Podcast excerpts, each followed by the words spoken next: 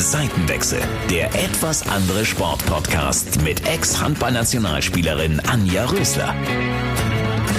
Hallo, schön, dass ihr eingeschaltet habt zu einer neuen Folge Seitenwechsel. Ich bin Anja Rösler und schaue gemeinsam mit euch hinter die Kulissen der schillernden Sportwelt.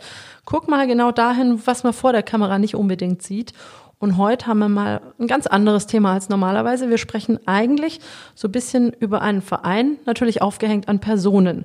Und mir geht's heute um den SSV Reutlingen. Und ich will eigentlich gar nicht in der heutigen Zeit einsteigen, sondern noch einen Ticken früher, als noch Glanz und Gloria geherrscht hat, zu Zweitliga-Zeiten. Und einen dieser Akteure, den habe ich mir heute ans Mikro geholt. Das ist Holger Klages. Holger, hi, schön, dass du da bist. Hallo Anja, freut mich. Ja, jetzt müssen wir schon ein bisschen zurückgraben in der Zeit. Du bist Torhüter gewesen damals. Ja, ich war Torhüter. Ich bin 93, 94, glaube ich, zum SSV Reutling gekommen.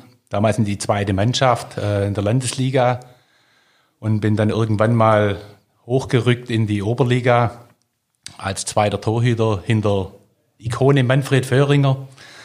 Und in dem Jahr danach, als die Regionalliga eingeführt worden ist, war ich dort auch zweiter Torhüter. Genau, du hast also wirklich auch die glanzvollen Zeiten mitgemacht, auch als Spieler. Ähm, nimm uns doch mal mit. Wie war das damals? Ja, damals war auch nicht alles so toll. Es hat okay. auch immer, immer Probleme gegeben. Aber äh, es war einfach schön und äh, ja, mein Herz hängt einfach am SSV Reutlingen und bin immer wieder zurückgekommen als Torhütertrainer und äh, ja, war toll.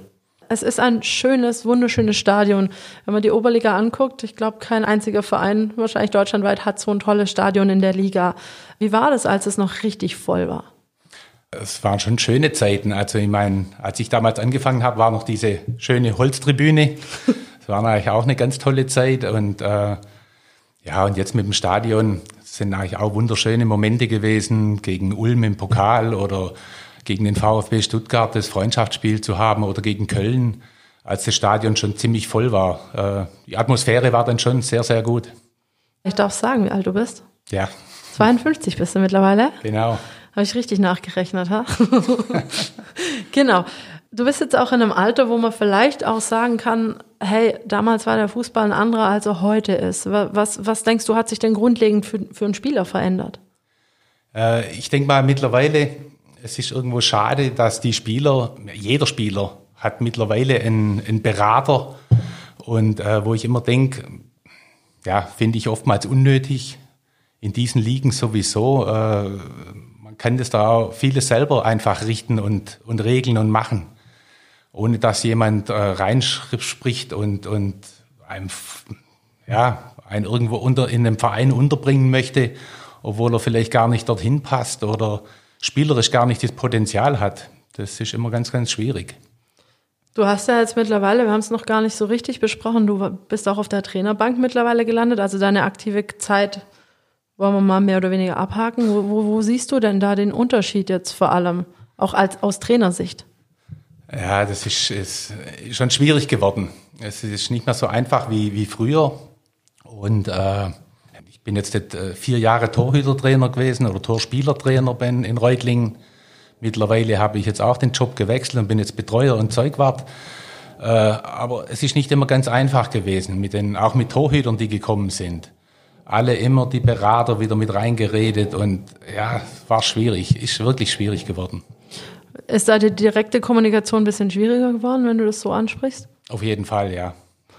Okay, was, was meinst du, macht es besonders schwierig? Kann man, kann man den Spieler nicht mehr kritisieren? Oder? Ja, das wollte ich gerade sagen. Viele Spieler sind gar nicht mehr kritikfähig und das macht es halt auch, weil sie von überall her immer gesagt kriegen, sie seien weiß der Fuchs wie gut und sie könnten alles Mögliche spielen, aber das ja, ist manchmal nicht so.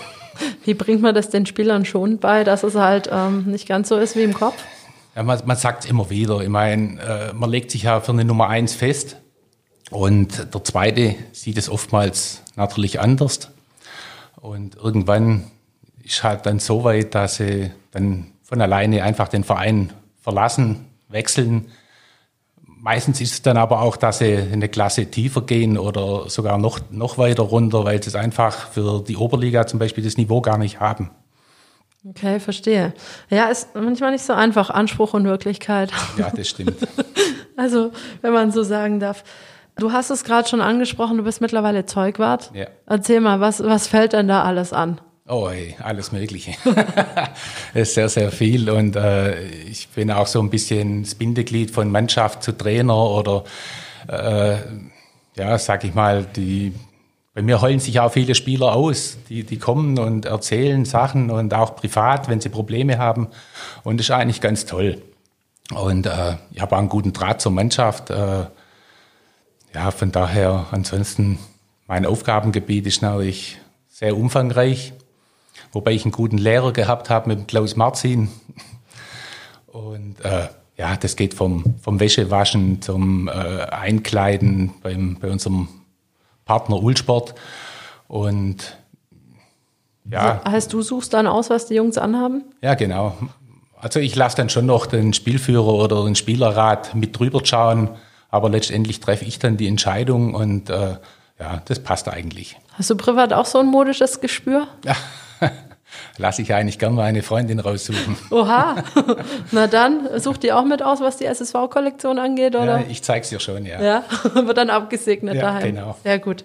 Happy Wife, Happy Life, ne? So ist es. genau. Was viele vielleicht nicht wissen, ich war auch ganz überrascht, muss ich ehrlich sagen. Das heißt, die Spieler kommen mit einem Kulturbeutel zum Training und dann liegt da quasi alles aufgefächert, oder wie läuft das? Ja, genau, das ist noch von, von Zweitliga-Zeiten her. Es sind einfach noch diese Waschmaschinen und Trockner da. Und es ist dieses Bombole für die, für die Spieler, weil der SSV Reutlinger halt doch finanziell immer ein bisschen knapp bei Kasse ist und nicht so viel zahlen kann wie andere Vereine vielleicht. Und das gefällt den Spielern natürlich, wenn sie sich um nichts kümmern müssen. Sie kommen ins Training mit ihrem Kulturbeutel, holen aus ihrem Fach ihre Wäsche raus und nach dem Training kommt sie in den Einkaufswagen und dann wird's gewaschen. Und dann musst du das quasi waschen, sortieren und jeder wieder auf den Platz legen? Genau.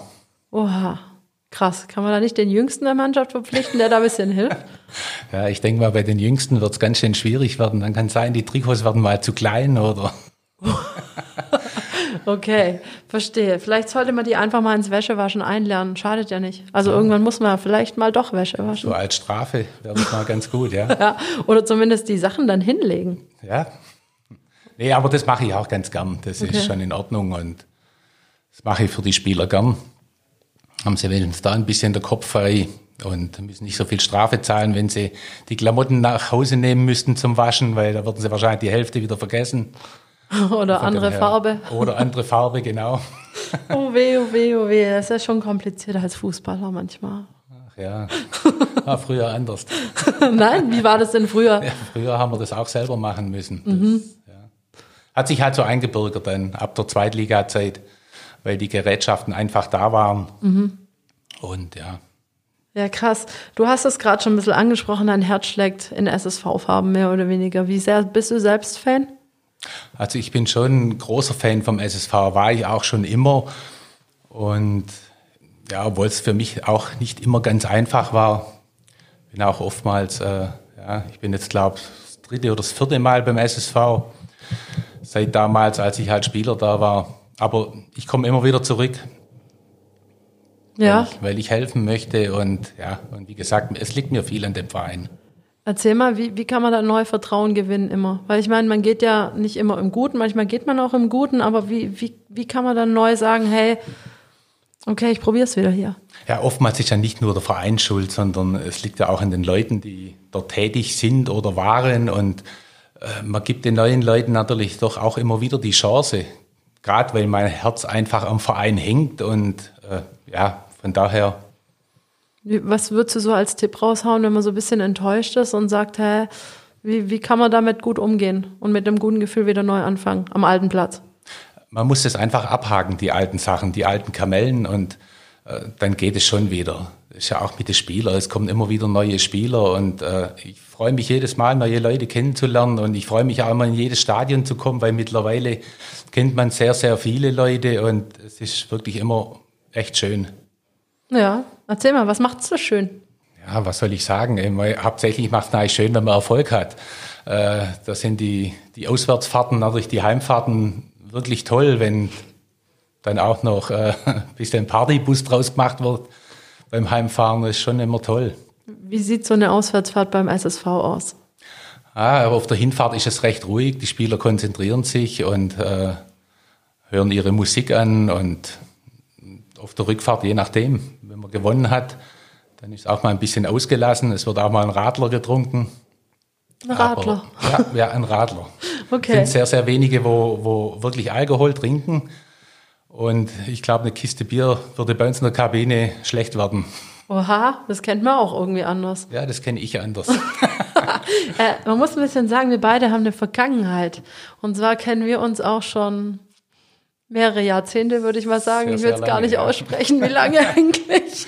Und zwar habe ich damals noch in Metzingen gespielt und der Holger hat auch in Metzingen gespielt. Und wir Metzinger Frauen von den Handballerinnen haben öfter mit den Fußballern gefeiert. Ja, das stimmt. Nicht mit Radler. Nein, Genau, daher kennen wir beide uns nämlich Ja. noch. Ähm, ist also auch schon eine Weile her. So drei Jahre. Ja, vielleicht vier, aber mehr nicht. Genau. Nein, äh, ich will da gar nicht so weit in den alten Zeiten graben. Lieber im Jetzt bleiben. Was denkst du, ist so die größte Herausforderung für eure Spieler heutzutage? Ja, ich meine, jetzt äh, sind wir mal ganz gespannt auf diesen Umbruch im Verein und äh, was draus wird. Äh, es ist halt wie in vielen Vereinen das Geld. Das Geld ist halt ausschlaggebend und ja, das sind, ist der SSV Reutlingen eigentlich nicht gesegnet, was das angeht und aber wir müssen das Beste draus machen und hoffen, dass wir vielleicht irgendwann mal aus dieser Oberliga rauskommen und dann schauen wir mal weiter. Ja, also man muss ja sagen, Oberliga erfordert ja schon einen gewissen Aufwand. Bezahlung ist, sage ich mal, eher nicht professionell, sondern ihr habt eigentlich nur Amateure vor Ja, Ort. ja. Wie, wie machen die das? Wie oft haben die Training? Was meinst du, was ist so das Problem in dieser Oberliga? Also wir trainieren viermal die Woche plus Samstag Spiel. In der Vorbereitung wahrscheinlich haben wir auch mal fünfmal die Woche Training. Und äh, ja, vom Zeitaufwand her natürlich wahnsinnig. Das ist wirklich immens. Äh, sei es für die Spieler, sei es für mich. Äh, es ist schon sehr heftig und von der Bezahlung her natürlich klar, logisch. Man muss es gern machen. Du hast mir schon erzählt, du wohnst eigentlich gar nicht mehr hier in der Region, sondern hast ein bisschen was zu fahren. Wie machst du das? Wie kriegst du das alles unter einen Hut? Oder hast du ein Kämmerchen irgendwo im Stadion? Ja, es wird mittlerweile ist es schon wirklich äh, schwierig. Ich wohne in Leichingen oben, es sind 45 Kilometer nach Reutlingen. Ich, meine, ich arbeite ja in Reutlingen, von daher fahre ich jeden Tag runter und gehe danach gleich ins Training. Also sind immer lange Tage. Ich fahre morgens um 6 Uhr los und komme abends um 10 Uhr heim. Es ist schwierig, muss auch die Familie mitmachen und äh, ja, gibt es auch oftmals Stress. Und bei den Spielen natürlich bin ich auch den ganzen Tag weg. Das ist wirklich sehr zeitaufwendig. Wie kriegst du das alles unter einen Hut? Also Job, Familie und Fußball? Also ich tue wirklich jede freie Minute, die ich habe, oftmals auch über in meiner Mittagspause fahre ich ins Stadion raus und wasche die Wäsche oder lege sie zusammen, dass sie abends dann äh, ihre Klamotten haben. Und äh, es ist wirklich ein Fulltime-Job alles. Das, ich habe fast keine Luft zum, zum, zum, zum Schnaufen. Das ist Wahnsinn. Woher nimmst du die Motivation? oftmals ist es so, die, die Spieler geben mir immer viel zurück. Die, die honorieren das, was ich mache und, und helfen auch, wo sie können. Und äh, ja, das macht vieles wieder gut. Verstehe. Ja, also man muss es wirklich wollen. Das ist wahrscheinlich so der Stichpunkt, das Wichtigste. Oder die Erkenntnis des Ganzen. Was sagt da deine Freundin zu dem Ganzen? Ja, ich meine, die hat eigentlich auch schon gemeint, ob ich mal ein bisschen kürzer treten könnte, aber ja, ich habe gesagt, schauen wir mal, vielleicht in zwei, drei, vier Jahren. Das ist dann auch immer dehnbar, so ein Begriff, ne? Ja, Bald. ganz klar. Ich, meine, ich sage immer, solange es einem Spaß macht, äh, muss man es machen und man muss ja auch mitziehen. Sie hat mich so kennengelernt mit dem Fußball und ja. Und mittlerweile ist es auch gut, man hat ja keine kleinen Kinder mehr oder sonst was. Äh, ja, steht jeder auf seine eigenen Beinen. Ah, Deine Mädels sind nämlich schon ganz schön groß und ich kenne die noch ziemlich klein. Oh ja. Wie alt sind die denn mittlerweile? ja. Meine große, die Pia, ist jetzt 26 äh, und meine kleine, die Inga, die ist 23. Oha, naja, krass, wie die Zeit vergeht. Oh ja, Wahnsinn. Okay, wir kennen uns doch schon ganz schön lang. Verdammte Axt. Eieieiei. Was wünschst du dir denn für die Zukunft, um jetzt wieder auf den SSV zurückzukommen? Also ich wünsche mir auf jeden Fall, dass mal äh, Kontinuität reinkommt in den Verein und äh, nicht immer so Hauruck-Aktionen, sondern dass einfach mal längerfristig geplant wird. Es muss nicht immer sein, dass man sagt, so, jetzt dieses Jahr steigt man auf. Nein, wir müssen uns langsam heranarbeiten und da gibt's auch, äh, sagen wir, viele gute Ansätze jetzt mit den neuen Leuten und einfach mal frischer Wind reinkommt. Und äh, man muss einfach mal, man muss Ruhe bewahren und, und ein bisschen was aufbauen über, über ein paar, zwei, drei, vier Jahre vielleicht. Und nicht jedes Jahr ein, ein Kaderwechsel von 10, 15 Leuten.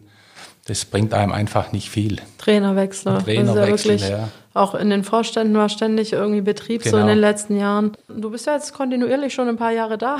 Wie, wie konntest ja. du dich denn in dem Sessel halten? Ich habe wahrscheinlich Glück gehabt, dass immer wieder neue gekommen sind, die mich nicht gekannt haben. habe ich immer wieder die Chance bekommen. Nee, beiseite, Spaß beiseite. Ja, ich denke, man muss das einfach wollen und gern machen und man muss dahinter stehen. Und ich glaube, das tue ich schon. Also ich versuche alles für den Verein zu tun und zu machen ja, hoffen wir mal, dass es irgendwann aufwärts geht. Auf jeden Fall. Wieso bist du eigentlich nicht mehr Torwarttrainer? Wann hast du das entschieden? Ich habe ja letztes Jahr, äh, wie gesagt, ich bin ja da zum Betreuer und Zeugwart hingekommen wie die Jungfrau zum Kinde. Oha. Äh, ja, ich war ja Torhütertrainer oder Torspielertrainer, wie man heute sagt. Und dann in der Winterpause hat ja mal der Klaus Marzin, der SSV Urgestein, äh, aufgehört. Und dann bin ich gefragt worden, weil ich ihm immer ein bisschen geholfen habe, ob ich das machen würde, die Rückrunde voll. Und ich habe natürlich gesagt, klar, logisch. Dann habe ich ja, Torhütertrainer gemacht und äh, Betreuer noch. Und das ist mir dann auch wirklich zu viel geworden. Und dann habe ich mich für eins entschieden und habe gesagt, also gut, ich mache äh, den Betreuer und Zeugwart weiter. Und daraufhin haben sie einen neuen Torhütertrainer geholt den Michael Hoffmann und ja, jetzt habe ich wieder ein bisschen ja, Luft nicht, aber ich bin trotzdem der Erste, der im Training ist und der Letzte, der geht, weil ich die Schlüsselgewalt habe im Stadion quasi an den Tage. Aber es ist trotzdem entspannter.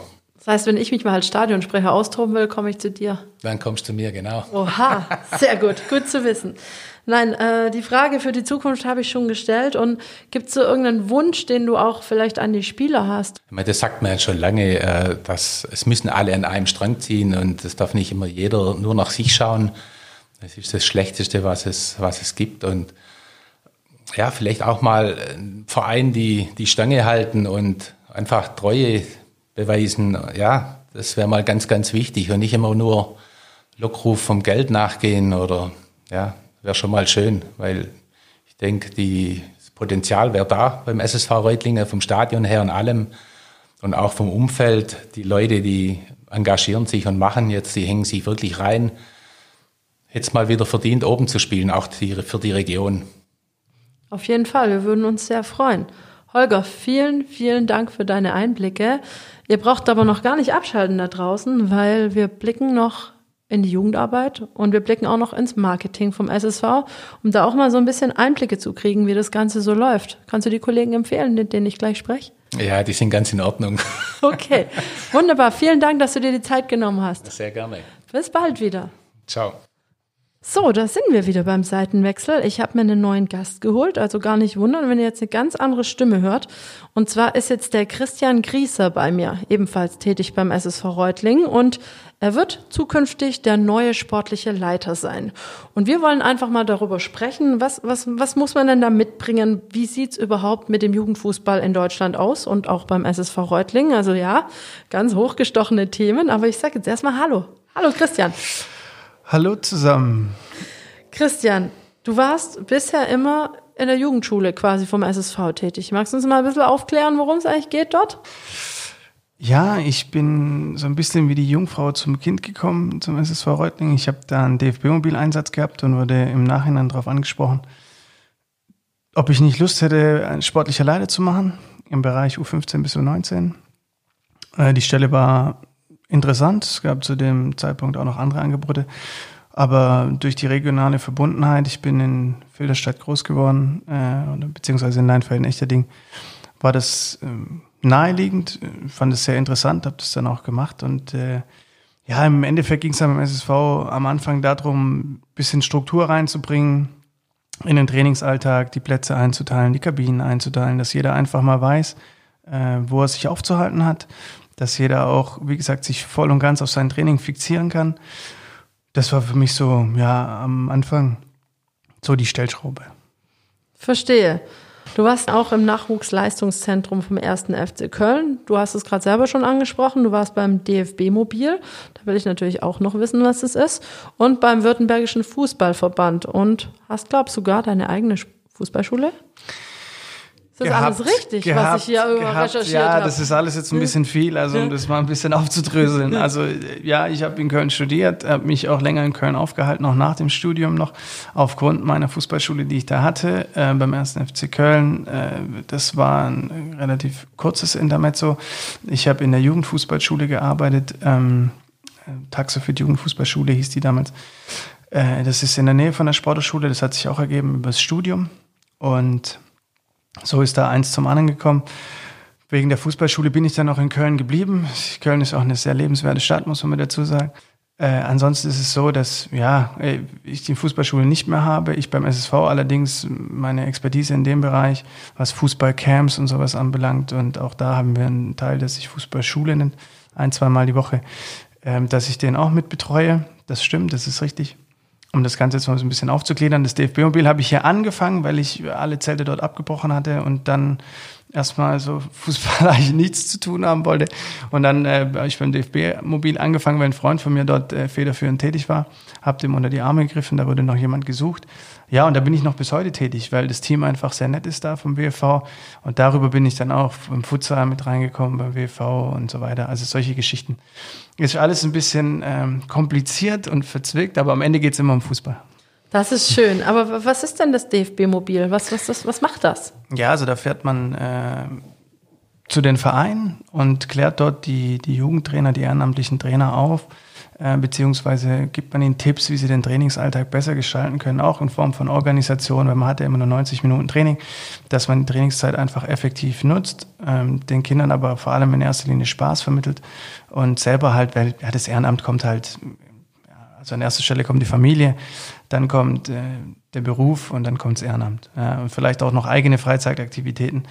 Und von daher muss man das schon sich genau einteilen. Ich glaube, das weiß jeder Jugendtrainer und auch jede Jugendtrainerin oder jeder, der ehrenamtlich tätig ist, dass es einfach ein Mehraufwand ist. Und da geht es uns prinzipiell darum, den Leuten einfach aufzuzeigen, wie man die Zeit dort optimal nutzt und am bestmöglich vorbereitet.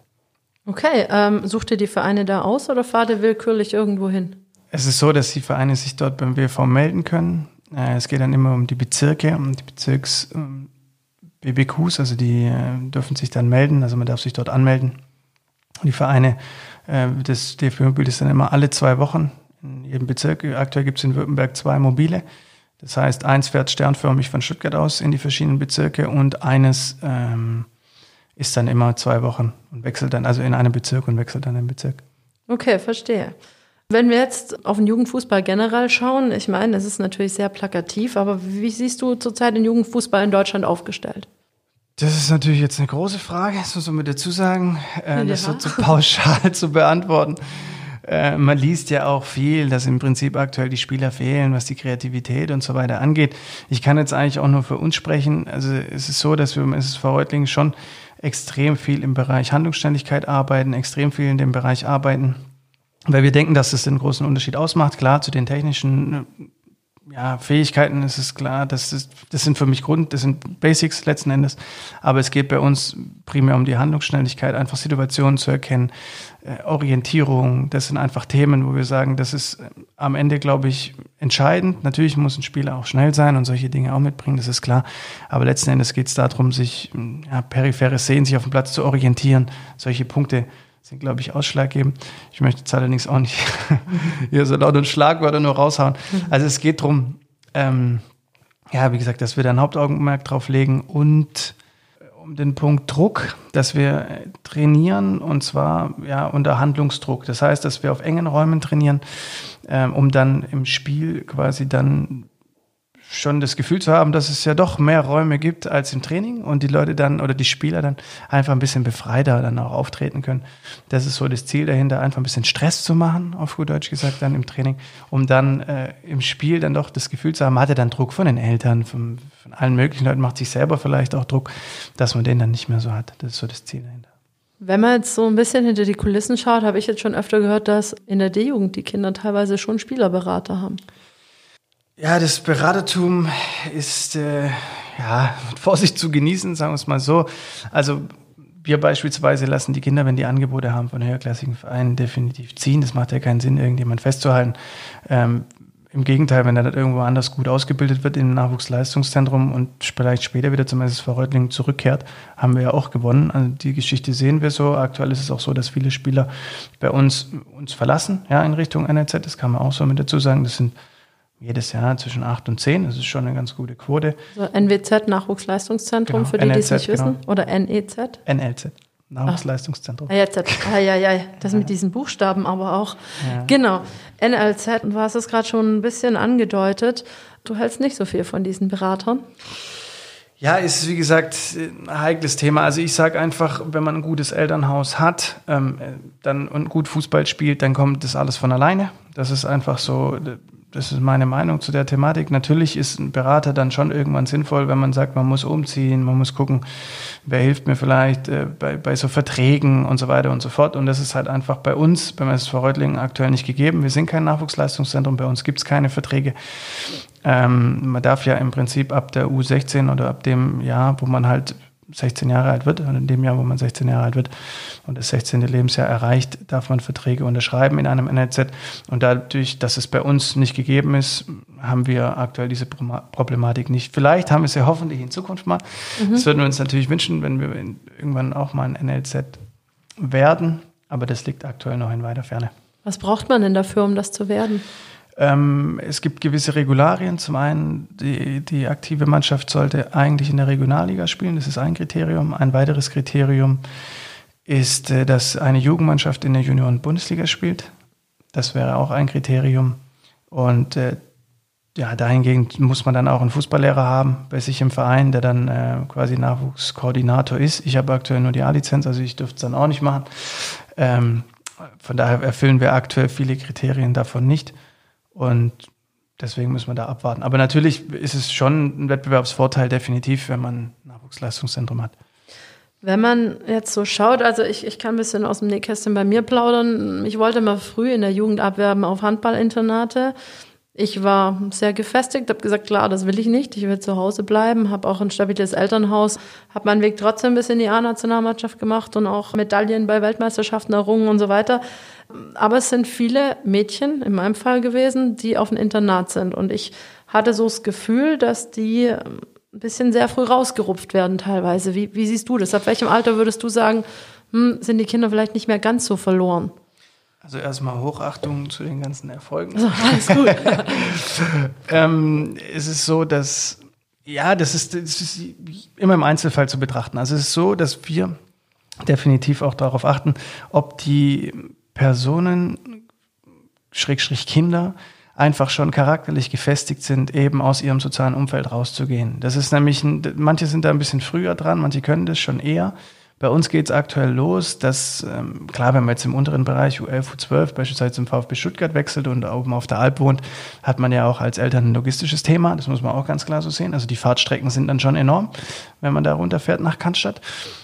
Das muss man ja irgendwie stemmen können. Das ist mal der erste Punkt. Der zweite Punkt ist, klar, man ist, sieht seine Freunde einfach seltener, dadurch, dass man halt einfach dann diese drei Abende oder zwei Abende, je nachdem, eher sind es drei Abende aktuell, äh, Im oberen Bereich sind es ja dann schon vier Abende in der Woche, einfach seine Freunde und Bekannte halt nicht sehen kann. Das ist halt auch ein Thema.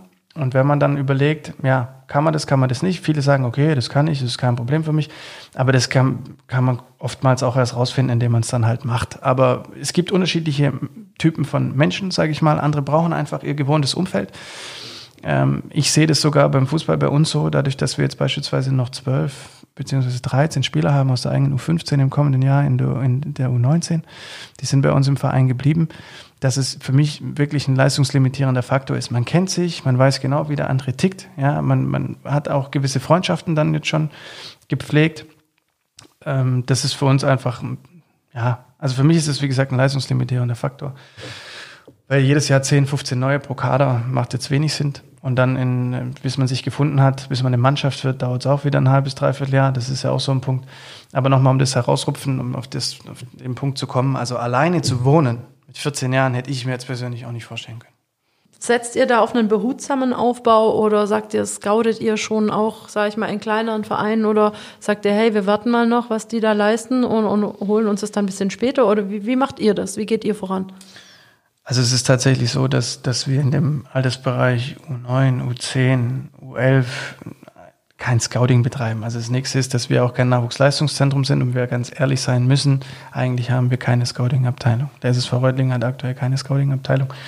Ähm, das ist aktuell einfach nicht drin. Äh, es ist bei uns so, dass wir Spiele spielen, dass die Trainer einfach dann schauen, dass ich schaue, dass wir uns einfach immer wieder umschauen. Aber in dem Altersbereich U9, U10, U11, muss man ganz klar mit dazu sagen, da machen wir machen ja Fußballcamps, die ich auch noch mache. Da, da fällt einem ab und zu vielleicht ein Spieler auf, ja. Aber es ist nicht so, dass wir da tatsächlich über die Fußballplätze fahren hier im, im Umland. Wir haben auch die Regel eingeführt, dass wir im unteren Altersbereich, also bis zu U15, dürfen die Kinder nur 20 Kilometer weit weg wohnen und äh, im oberen Altersbereich 40 Kilometer. Also das ist auch so eine Regel, die ganz, die wir, das war mit die erste Geschichte, die wir eingeführt haben, wo ich gesagt habe, hey, es muss, hier gibt's regional gute Spieler. Und dann muss man einfach gute Arbeit machen und dann muss man Spieler entwickeln. Und dann ist es auch nicht entscheidend, in welcher Liga man spielt, sondern es ist entscheidend, ob, wie viele Spieler am Ende in der ersten Mannschaft ankommen. Das ist das Ziel. Und äh, die Liga ist davon unabhängig. Und das nimmt, glaube ich, auch den Trainern den Druck. Wenn man den Trainern den Druck nimmt, dann geben die den Druck auch nicht weiter an die Spieler. Und so können sich die Leute dann, glaube ich, schon behutsamer entwickeln. Natürlich will jeder den maximalen Erfolg, jeder möchte Spieler gewinnen, jeder Spieler, jeder Trainer. Das ist ja klar. Aber nichtsdestotrotz, ich glaube, wenn man den Druck einfach ein bisschen rausnimmt und einfach sagt, hey, wir wollen hier wirklich Leute entwickeln, langfristig. Und auch wenn jemand verletzt ist, dass er den Verein nicht verlassen muss. Alles solche Themen. Ähm, dann, glaube ich, kann man auch ein Verein werden. Und dann kann man auch wirklich sagen, okay, Klar ist alles leistungsorientiert, das stimmt schon. Und es ist auch so, dass wir zwei, drei pro Saison verlassen uns auch Spieler, die halt wenig gespielt haben. Ja, das ist auch normal. Das ist einfach so. Da gibt es eine Fluktuation. Aber wenn wir die Fluktuation so gering wie möglich halten, dann gibt es auch einen gewissen Zusammenhalt und dann, ja, kann man auch Erfolg haben. Das hast du sehr schön gesagt. ähm, jetzt muss ich mal fragen, du warst ja auch bei, in Köln, beim ersten FC Köln, hast dort auch in der Jugendarbeit mitgewirkt. Was würdest du sagen, ist so der Hauptunterschied zum SSV? Ja, es ist halt ein Nachwuchsleistungszentrum und da gibt es halt äh, gewisse Anforderungen, die man äh, erfüllen muss. Und diese Anforderungen werden halt oftmals auch an Tabellenplätzen fix gemacht oder festgemacht. Und das ist so der Punkt. Deswegen, ähm, ja, ist es so, glaube ich, der Unterschied. Das habe ich eben gerade schon erwähnt. Das ist das, was ich da so mitgenommen habe, dass es vielleicht nicht der richtige Weg ist, da nochmal extra Druck aufzubauen. Also dieser Druck, der ist doch natürlich, oder der ist einfach da bei den Wettbewerbsspielen, bei jeder Sportart. Also es ist einfach da, ich will als, egal ob Tischtennisspieler, Handballer, ich will jedes Spiel gewinnen. Also man will einfach das Spiel gewinnen. es ist am Ende ein Wettbewerb und ähm, es geht, wie gesagt, um diese Entwicklung. Und ich glaube, was, was vielen, das ist jetzt aber nicht irgendwie speziell auf den Köln bezogen, auf Köln bezogen, mhm. sondern das muss man einfach so sehen. Ich glaube generell, dass man, ähm, dass man einfach mit mehr Beharrlichkeit und äh, ja, Geduld auch an die Sache herangehen sollte und den Leuten, es gibt Frühentwickler, es gibt Spätentwickler. Wenn man die Statistiken sieht, aktuell ist es so, dass sehr viele Spieler im ersten Quartal geboren sind, weil die einfach dann einen Vorsprung haben wie gegenüber den anderen, die ein halbes Jahr später geboren sind. Und es kann doch nicht wahr sein, dass man dann sagt, hey, äh, die haben da Vorteile, nur weil sie halt jetzt von mir aus Januar bis, bis März oder April geboren sind, in dem Zeitraum geboren sind und akzeleriert sind, also einfach schon größer sind als andere, äh, vor allem jetzt im Jugendbereich das darf für mich kein, kein Leistungskriterium sein. Also dann wächst er halt später, ja, aber wenn er einfach gut spielen kann, äh, wenn er die technischen Fertigkeiten hat, dann muss man ihm einfach die Zeit geben. Und das ist so der Punkt. Ich glaube, da hat aber jetzt auch ein Umdenken stattgefunden. Ähm, das dauert jetzt auch noch ein paar Jahre, glaube ich, bis es umgesetzt wird. Aber das ist ja ein Unding, aber wenn man ganz ehrlich ist. So. Also ich, ich kenne ja. das Problem. Also bei uns war das auch Thema. Also wir waren, also wenn ich jetzt von der Jugendnationalmannschaft spreche, Deutschland hatten wir einen Trainer, der äh, selber nicht besonders groß war, Rückraumspieler aber war, ähm, der aber auch gesagt hat, für mich spielt Größe eigentlich nicht die Rolle. Klar brauchen wir das auf verschiedenen Positionen, aber was wir nicht haben, haben wir nicht. Und dann will ich lieber, dass ihr technisch top seid und hat uns dementsprechend gut gefördert. Also es war damals der Dago Leukefeld und im Vergleich zu den anderen Nationen war auch im Vergleich zu den deutschen Mannschaften waren wir ziemlich klein. Auch als wir dann A irgendwann waren, weil viele von uns, meinem Jahrgang hoch in die A sind, ähm, waren die Jugendnationalmannschaften größer als wir. Teilweise, wo man nicht gesehen hat, dass die A-Nationalmannschaft hier steht und da die Jugendmannschaft. Also von ja. der Größe her.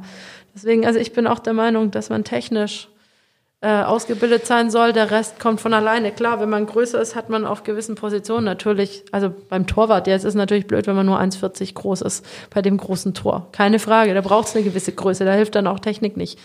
Aber ja, aber am Ende zählt es ja auch. Es geht darum, wer schafft es am Ende in den Herrenbereich oder Damenbereich, je nachdem, mhm. den aktiven Bereich. Und das ja. ist doch der Punkt. Das ist doch der Kasus Knaxus. Da ist Größe nicht entscheidend.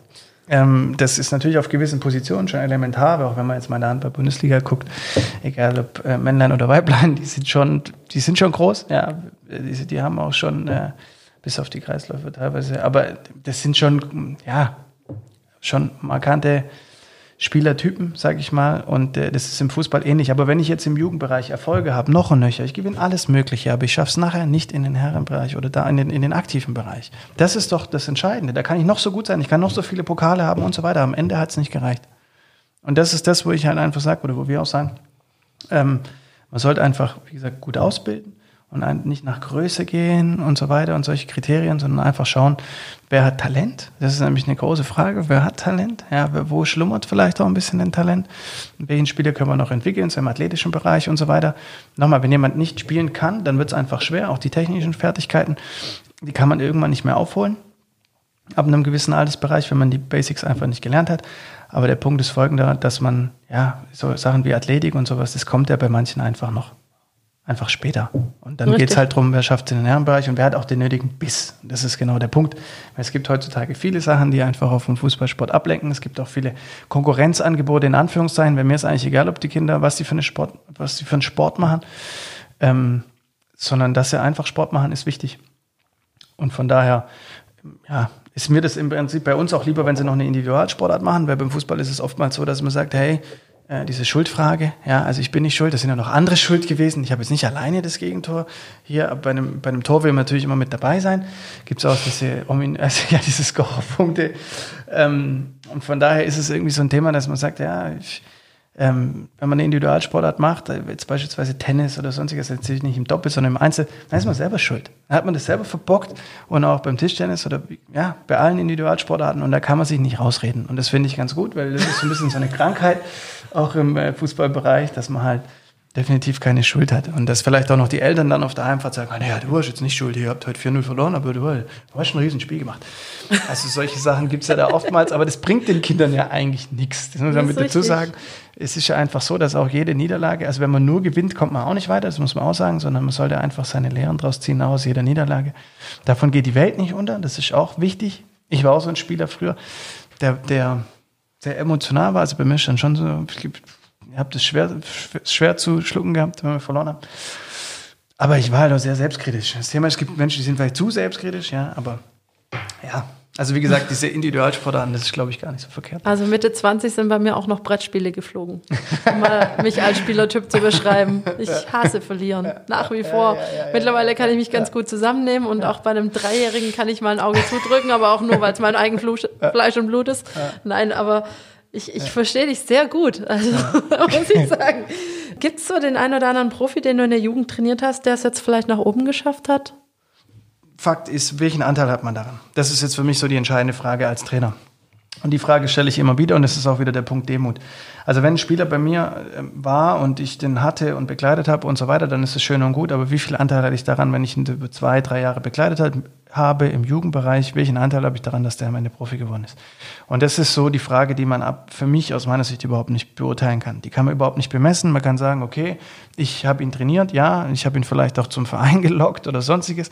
Aber welchen Anteil man faktisch daran hat, den kann man doch überhaupt nicht beziffern. Und der Umkehrschluss ist doch viel schöner, wenn die wissen, hey, der hat damals den und den Anteil gehabt und die sagen das von sich aus. Das finde ich so, das ist, glaube ich, äh, viel mehr wert, wie wenn man sagt, ja, ich habe den damals und so weiter von sich aus erzählt.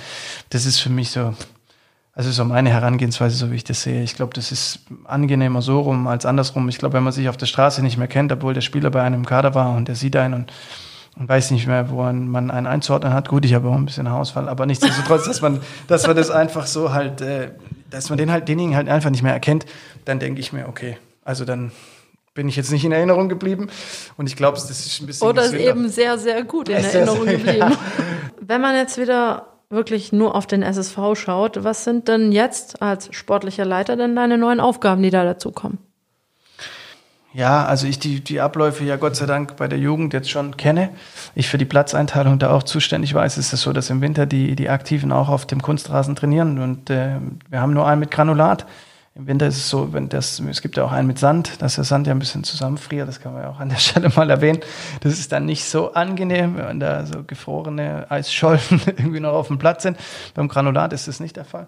Das heißt, ähm, Verstehe, jetzt weiß ich das auch. Ja, da gehört es halt auch mit dazu, dass man die erste Mannschaft damit integriert, diese drei, vier Mal, die die ja Training haben, das war dann immer ein bisschen schwierig, das wird in Zukunft ein bisschen leichter fallen. Ähm, ansonsten, ja, dadurch, dass, dass es jetzt in Personalunion läuft, glaube ich, ist der Übergang und diese Verzahnung Jugend und aktiven Bereich ähm, einfacher. Also es ist so, dass, dass ähm, wir ein Belohnungstraining eingeführt haben von der U15 bis zur U19 und jetzt natürlich auch bis zur ersten Mannschaft, dass man sagt, diejenigen, die in ihrem Jahrgang, beispielsweise aus U15, ähm, einfach gut trainiert haben in der Woche. Wir werden es nicht immer machen. Also am Anfang der Vorbereitung und äh, am Ende der Vorbereitung machen wir das natürlich nicht oder in den Vorbereitungsphasen. Und am Anfang der Saison die ersten vier Spieltage auch nicht, aber danach führen wir das dann ein, weil sonst hat man in seinem Team viel zu viel Unruhe. Das ist klar, aber es ist so, dass es ein Belohnungstraining ist. Das heißt, die besten zwei Spieler, die einfach sich auch gut benommen haben, das muss ich mit dazu sagen, es geht nicht nur um Fußball, es geht auch um die Verhaltensweisen auf und neben dem Platz, dass man dann sagt, die zwei kriegen eine Belohnung und zwar dürfen die dann bei dem nächsthöheren Team mittrainieren. Das heißt dann U15, die dürfen sie vielleicht sogar in der U17 mittrainieren, aber auf jeden Fall in der U16 und U17, U18 dürfen in der U19 mittrainieren. Also U15, U16 in der U17, Entschuldigung, um das nochmal richtig zu formulieren, und U16, U17. Nee, ich bin schon ganz durcheinander vor lauter Zeit. Entschuldigung. Aber macht gar aber nichts. Es, ich glaube, es Sie macht kriegen Sinn. auf jeden Fall ein Training mit Belohnung. größeren, genau. Genau, sie kriegen ein Training mit größeren und dann ist es nämlich so, auch wenn man da ein guter Spieler ist, muss man sich erstmal zurechtfinden, weil das Tempo dann noch mal ein anderes ist und auch der körperliche Faktor. Und genauso bei den U19-Jungs, um das abzuschließen, die dürfen dann auch bei der Erstmannschaft mitmachen, zwei Stück pro Woche. Und ich glaube, das ist dann Ansporn genug für die Jungs dann und das, glaube ich, ist dann so ein Indikator. Ich glaube, das ist nicht so verkehrt. Du hast es gerade schon angesprochen, es ist nicht nur sportlich, was da entscheidet. Müsst ihr als Jugendtrainer heutzutage noch miterziehen oder vor allem miterziehen? Ja, also man hat auf jeden Fall, ich will jetzt auch keinen Eltern zu nahe treten, aber man hat auf jeden Fall dann schon auch klar Vorbildfunktion. Und Disziplin ist ein großer Faktor, das ist klar. Ähm, Und Pünktlichkeit und solche Themen kommen da auch mit rein. Ich denke schon, dass wenn man das vorlebt, dass man dann auch viele mitzieht. Wie das genau dann privat bei den Jungs aussieht, weiß ich nicht. Also ich, ich muss ehrlich gestehen, ähm, dass wir sehr disziplinierte Trainer haben. Ich weiß allerdings nicht, wie das dann, wie es sonst ist. Also ob die dann halt aus, dem- aus dem Rahmen fallen, wenn sie das dann nicht mehr haben, dieses Umfeld, weil es gibt den, den Spielern ja schon eine gewisse Struktur. Das muss man auch sagen in ihrem Alltag. Also man hat ja schon dann dadurch äh, einen geregelten Wochenablauf. Man ist be beispielsweise Schüler und hat dann halt abends noch seine drei oder vier Trainingseinheiten. Dann ist ja nicht mehr so viel Luft ja, äh, für Freunde und Bekannte. Das muss man auch mit dazu sagen. Aktuell sind wir immer bei drei Ein Trainingseinheiten. Das passt dann noch, weil ja, wir sind halt dann noch nicht so in der Nähe von den NLZs angesiedelt, was das Sportliche aktuell anbelangt. Aber ja, also ich denke einfach, man hat einen Erziehungsauftrag, den sollte man, dessen sollte man sich bewusst sein. Man sollte, wir haben auch ähm, Regeln und Normen, wir haben einen Verhaltenskodex für Eltern, wir haben einen Verhaltenskodex für Spieler, wir haben einen Verhaltenskodex für Trainer. Ähm, das haben wir auch eingeführt, das ist auch wichtig und äh, interessant ist, dass es ja eigentlich gar nicht so schwer ist, sich in dem Rahmen zu bewegen, äh, wenn man sich vernünftig halt, halt benimmt. Aber es ist so, viele Leute sind auch bei den Elternabenden, wo wir das dann alles äh, dann vorstellen, sehr zurückhaltend und es ist auch alles für die verständlich, auch für die Spieler. Äh, Es ist aber dann so, wenn dann der Gegner da ist, der Ball da ist, die Emotionen da sind, dass da schon der eine oder andere Probleme hat, sich an diese Dinge dann zu halten. Weil es bringt einfach nichts, muss man doch tatsächlich mit dazu. Emotionen gehören dazu, aber es bringt tatsächlich nichts, wenn neben dem Trainer noch fünf andere Trainer draußen stehen und das ist ein großes Problem. Das ähm, propagieren wir auch mit dem DFB-Mobil. Das ist ja einfach, dass die Kinder im Prinzip und die Jugendlichen sich frei bewegen sollen auf dem Sportplatz. Und es gibt halt eine Ansprechperson für diese Zeit und äh, das ist in dem Fall der Trainer oder der Verein. Und danach ist alles wieder gut. Ja, aber es ist auch klar, dass ein, dass ein Kind oder ein Jugendlicher die Stimme vom Vater oder der Mutter aus tausend Personen raushören kann. Und äh, von daher. Umgekehrt übrigens auch. Umgekehrt übrigens auch, genau. Aber es äh, ja, ist ja dann halt schon auch hinderlich, wenn man dann nicht mehr weiß, wer ist jetzt. Ja, der eine sagt schieß, der andere sagt passen. Also der Trainer schreit passen oder der Papa schreit schießen. Oder die Mama, je nachdem, ist ja völlig egal.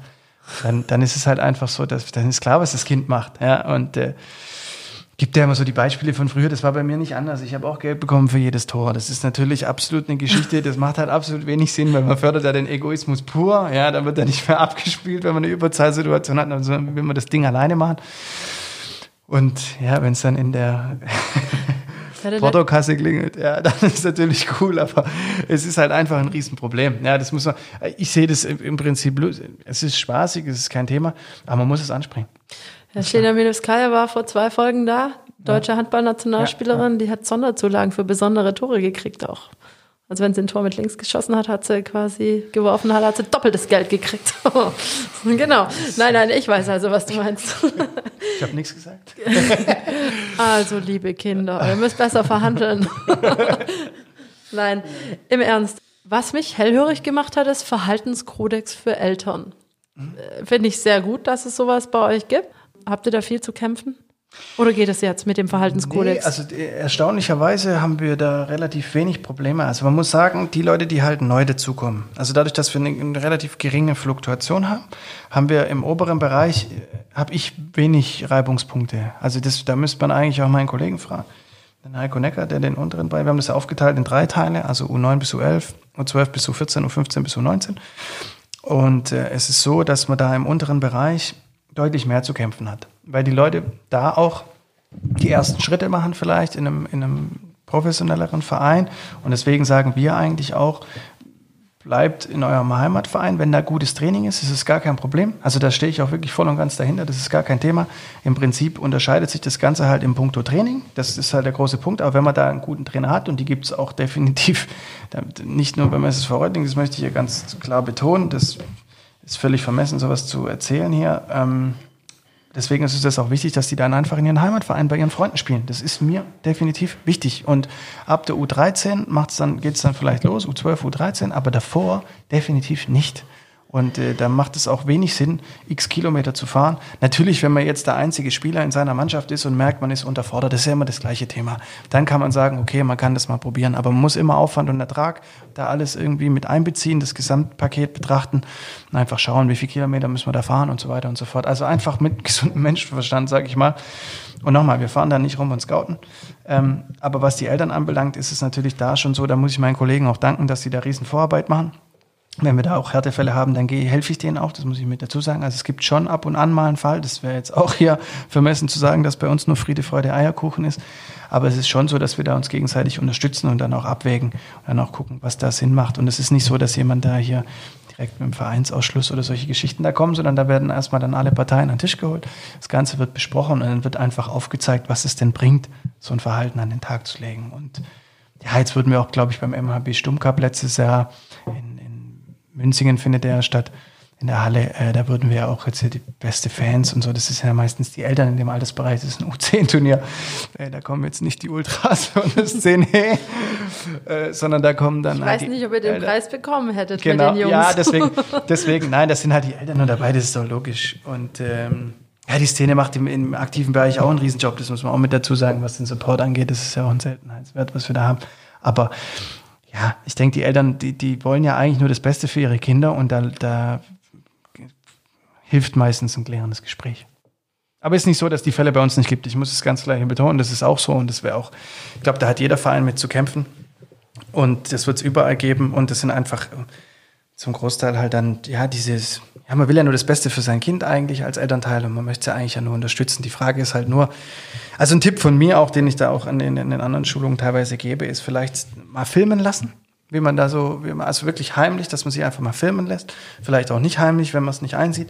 Dann wird man halt auch so mal gefilmt. Da reicht eine Minute teilweise und dann ist man wirklich erschrocken. Das haben wir mit unseren Trainern übrigens auch schon mal gemacht, ähm, wie das Trainerverhalten ist. Und die erkennen sich da teilweise auch nicht wieder. Also es ist wirklich interessant. Okay. Ähm, und auch die Eltern, wenn die mal sehen, wie sie dann wirklich wirken, was sie da machen, wie sie sich da verhalten, das öffnet dann oftmals schon die Augen. Also, Guter Tipp. Mhm. Es geht ja heutzutage, hat ja jeder ein Handy in der Tasche.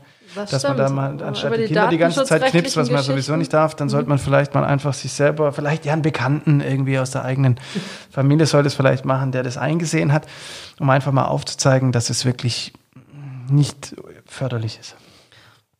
In der Corona-Pandemie, in der wir uns im Moment befinden, denke ich, hat sich unsere Arbeit generell bei allen verändert. Wie, wie ist es jetzt bei dir mit deinen, was jetzt gerade zum Beispiel die aktive oder auch die Jugendmannschaften angeht? Wie hat sich deine Arbeit durch die Corona-Pandemie verändert? Ja, der, der Alltag ist natürlich nicht mehr derselbe. Ja, der Trainingsbetrieb ist ja eingestellt worden. Jetzt bei der ersten Mannschaft, sagen wir es mal so, aus rein sportlichen Gründen macht es ja keinen Sinn, da die Saison ja höchstwahrscheinlich abgebrochen wird und frühestens am 1.9. fortgesetzt wird. Man kann jetzt ja nicht zweieinhalb Monate Vorbereitung machen oder drei Monate sind es ja jetzt. Kann man schon, Oh Gott, oh definitiv, Gott, oh kann Gott. man, kann man, ja, aber das wäre vermessen, da jetzt einfach zu trainieren. Das Training entspricht ja aktuell auch nicht dem Wettkampfcharakter, das muss man mit dazu sagen. Jetzt sind ja wieder Lockerungen da gewesen. Es kann sein, dass bald weitere Lockerungen kommen. Aktuell ist es so, dass äh, zehn Personen auf 400 Quadratmeter sich aufhalten dürfen. Natürlich mit einem Meter 50 Abstand und Einhalten der Hygieneregeln und alles Mögliche. Aber das Fußballspiel an sich, also der Wettbewerb, ist ja nicht möglich. Also Kein kein Kontakt. Körperkontakt. Und äh, man kann sich den Ball hin und her passen, man kann aufs Tor schießen. Aber ähm, ja, das Zielspiel ist nicht gegeben. Und von daher ist die Sinnhaftigkeit dann auch, natürlich ist es cool oder gut, sich mal wieder zu treffen, sich zu sehen, was das Team angeht, das ist wichtig. Und deswegen ist es in der Jugend auch wichtig, dass wir da bald jetzt äh, auch, dass die Kids sich nochmal sehen, bevor sie dann in den nächsten Jahrgang übergehen. Also wir werden das in Zukunft oder nächste Woche so handhaben, dass wir dann auch das Training wieder aufnehmen. Und zwar, dass sie sich dann nochmal sehen können, ein, zwei Mal im aktuellen Kader, um dann in, dem, in den neuen Kader und die neue Konstellation zu gehen.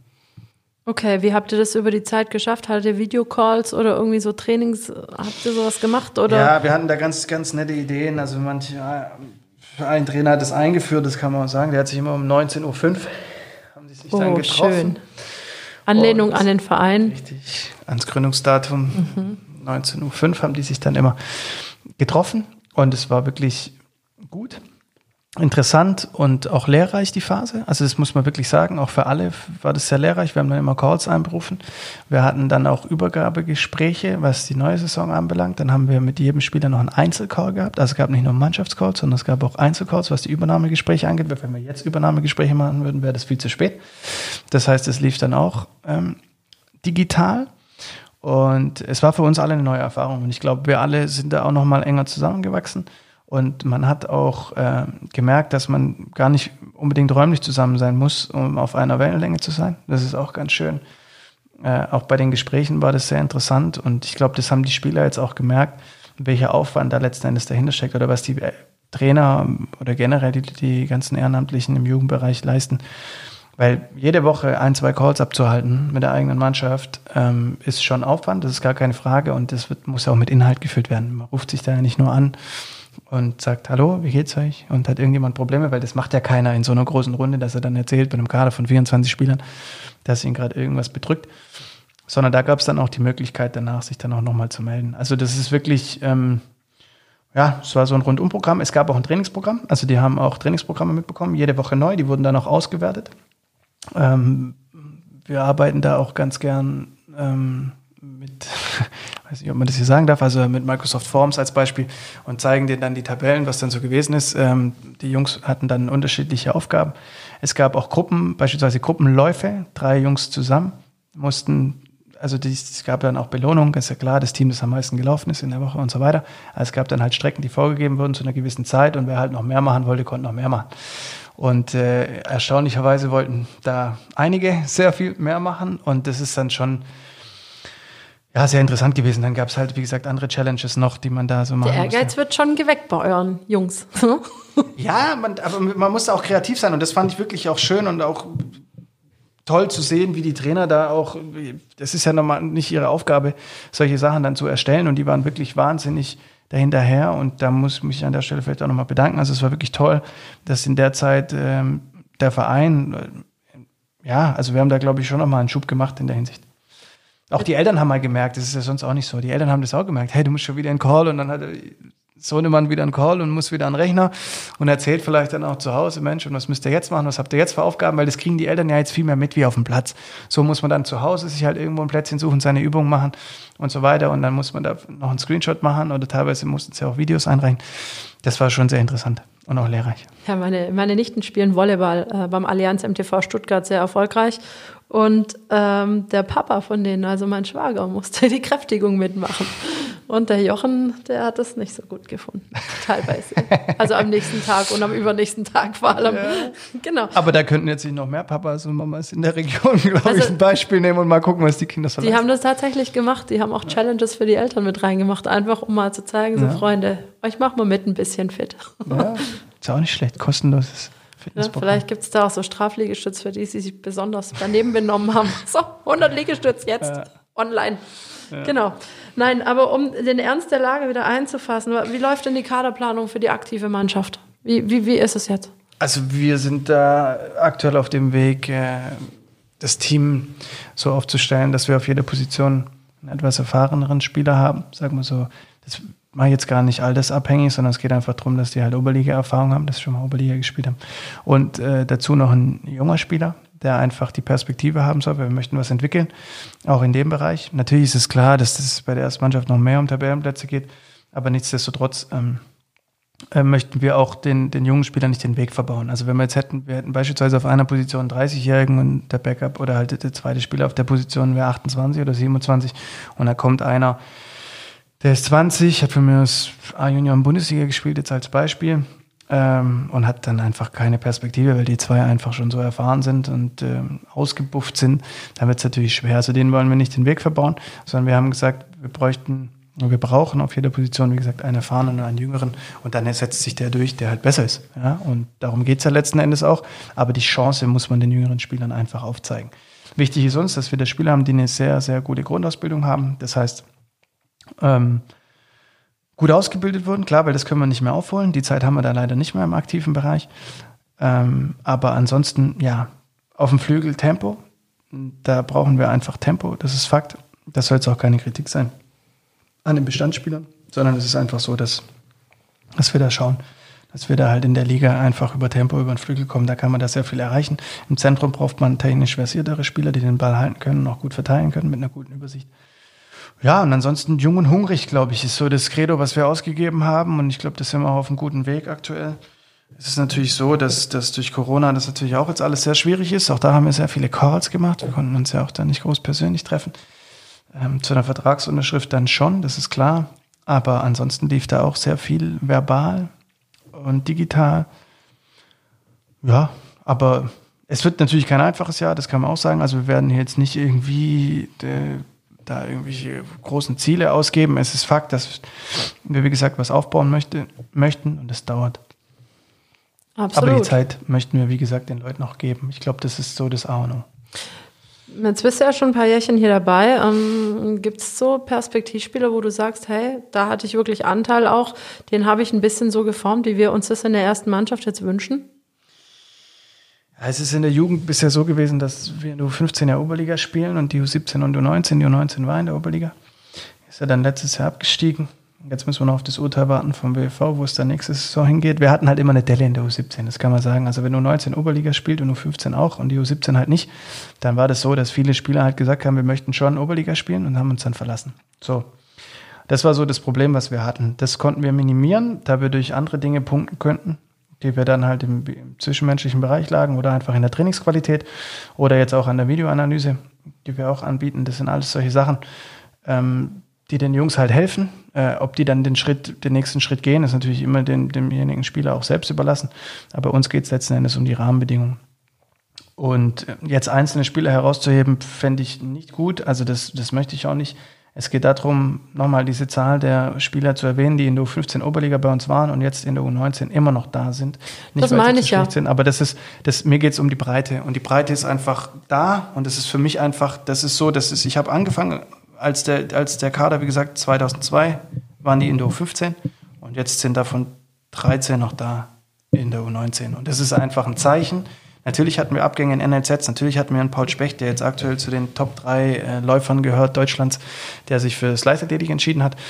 Äh, aber das ist einfach so und das ist auch völlig okay. Aber es geht darum, dass die Leute einfach wissen, was sie an dem Verein hatten. Wir haben auch jetzt wieder welche, die wieder zurückkommen werden in den U19ern, die in der U15 dabei waren, die dann beispielsweise kurz in Heidenheim waren oder einer war beim VfB und dann bei den Stuttgarter Kickers und er kommt jetzt wieder zurück. Äh, das ist einfach so, dass sie wissen, was sie daran hatten und sie möchten einfach, für sie ist es so eine kleine Reunion, ja, dass sie einfach nochmal zurück möchten, weil sie sich wohlgefühlt haben. Und das ist für mich ein Zeichen, wo ich einfach sage, das geht dann über den Fußball ein bisschen hinaus. Einfach dieses Teambuilding, dieses Vereinsleben. Und das freut uns einfach. Eine Sache, die mich wirklich brennend interessieren würde, ist, Fußballer werden ja so ein bisschen verschrien, dass sie nicht so gebildet sind. Ich will nicht sagen blöd, weil blöd und nicht gebildet sein sind Riesenunterschiede. Eine Erklärung für mich liegt darin, dass die so früh so viel Training haben, dass die so früh so viel Geld verdienen, dass auf die Ausbildung nicht mehr so viel Wert gelegt wird, auf die schulische. Wie seht ihr das Ganze oder wie bewertest du das? Also bei uns ist es so, dass wir ja kein Nachwuchsleistungszentrum sind und von daher ist es umso wichtiger, dass die Spieler einfach eine gute schulische Ausbildung haben, dann eventuell noch eine Ausbildung beginnen nach der mittleren Reife oder je nachdem, was sie halt für einen Abschluss haben. Äh, das ist für uns das A und O. Und auch da gehen auch die Empfehlungen hin, wenn man beispielsweise sagt, okay, wenn ich beim SSV dann nicht weiterspiele, was soll ich machen? Dann ist bei uns einfach die Empfehlung, dass man erstmal guckt, wie, wie es halt auch beruflich läuft. Oder dass man sagt, man kriegt irgendwo einen Studienplatz und sich da dann halt einen Verein sucht, also dass man die Prioritäten einfach richtig setzt. Wir schauen auch auf die Zeugnisse der Spieler, das kann man auch ganz klar so mit dazu sagen. Uns ist definitiv wichtig, ähm, dass die Schulnoten auch passen. Man darf sich da als Verein zwar nicht überhöhen, ja, und es geht dann auch ein bisschen in den privaten Bereich rein, das ist auch klar. Aber nichtsdestotrotz, wenn wir halt einfach mitbekommen, äh, wir haben übrigens auch Trainer bei uns im, äh, Lehrer bei uns im Trainerstab, das muss man auch mit dazu sagen. Also es ist Fakt, dass wir einfach auch die, die Zeugnisse da beäugen und dementsprechend dann den Kindern auch helfen. Es ist nämlich gar kein Thema, wenn man jetzt beispielsweise drei oder viermal die Woche Training hat und man hat einfach dann Probleme. Man muss beispielsweise lernen, was jetzt wieder das Thema war. Also man hat Probleme, dann muss man halt einfach schauen, ob man Nachhilfe irgendwie bekommt. Das ist das eine. Oder das andere ist, dass wir gucken jetzt beim Abitur als Beispiel, das ist gar kein Problem, dass die Spieler bei uns dann sagen, ich muss mich jetzt aufs Abitur vorbereiten oder auf meine Abschlussprüfung mittlere Reife oder meine Ausbildung ist jetzt fertig, ich habe eine Gesellenprüfung, hatten wir jetzt auch. Das ist für uns gar kein Thema. Auch wenn dann entscheidende Spiele anstehen, da muss man einfach sagen, das ist kein Thema, dass der Spieler dann einfach lernt. Ja, weil er einfach sagt, ja, ich brauche das. Manche wollen ein bisschen mehr lernen. Ich habe es immer so gesehen für mich. Früher war das so, der Sport war ein Ausgleich. Ich konnte abends dann einfach zum Training gehen, ein bisschen abschalten von der ganzen Lernerei. Heutzutage ist es so, dass es einfach Jungs gibt, die, die auch die ganze Nacht durchlernen. Gab es bestimmt früher auch schon, aber es gibt da auch unterschiedliche Typen. Aber wie gesagt, es geht einfach vor. Die schulische Ausbildung geht vor und auch äh, das Berufsleben geht vor. Man braucht da definitiv ein zweites Standbein. Wir wünschen es jedem Spieler, dass er am Ende Profi wird. Aber Garantien gibt es ja da keine. Absolut nicht. Vor allem, wenn man es nicht selber beeinflussen kann, wie eine Verletzung oder so. Die kann genau. ja auch ganz schnell das ausbedeuten. Ähm, was hat das für eine Konsequenz, wenn die Kinder mit schlechten Schulen kommen? Also ihr seht das Zeugnis, seht, ähm, keine Ahnung, überwiegend nicht so dolle. Was macht ihr dann? Schlechte Schulnoten. Also es ist so, dass man das ja auch ein bisschen mitbekommt, dass viele Eltern, also erstmal ist wichtig, dass viele Eltern dann inzwischen, also nicht dann, sondern inzwischen einfach sehr offen sind und es auch offen kommunizieren und keine Angst mehr haben, uns das zu sagen. Das ist mal der erste Schritt. Einfach zu sagen, mein Sohnemann hat aktuell in dem und dem Fach Probleme. Wir müssen da gucken, dass wir da eine Lösung finden. Es ist so, dass wir, wie gesagt, ich habe auch Studenten von der Sport, äh, nicht Sporthochschule, sondern von der Uni Tübingen bei uns.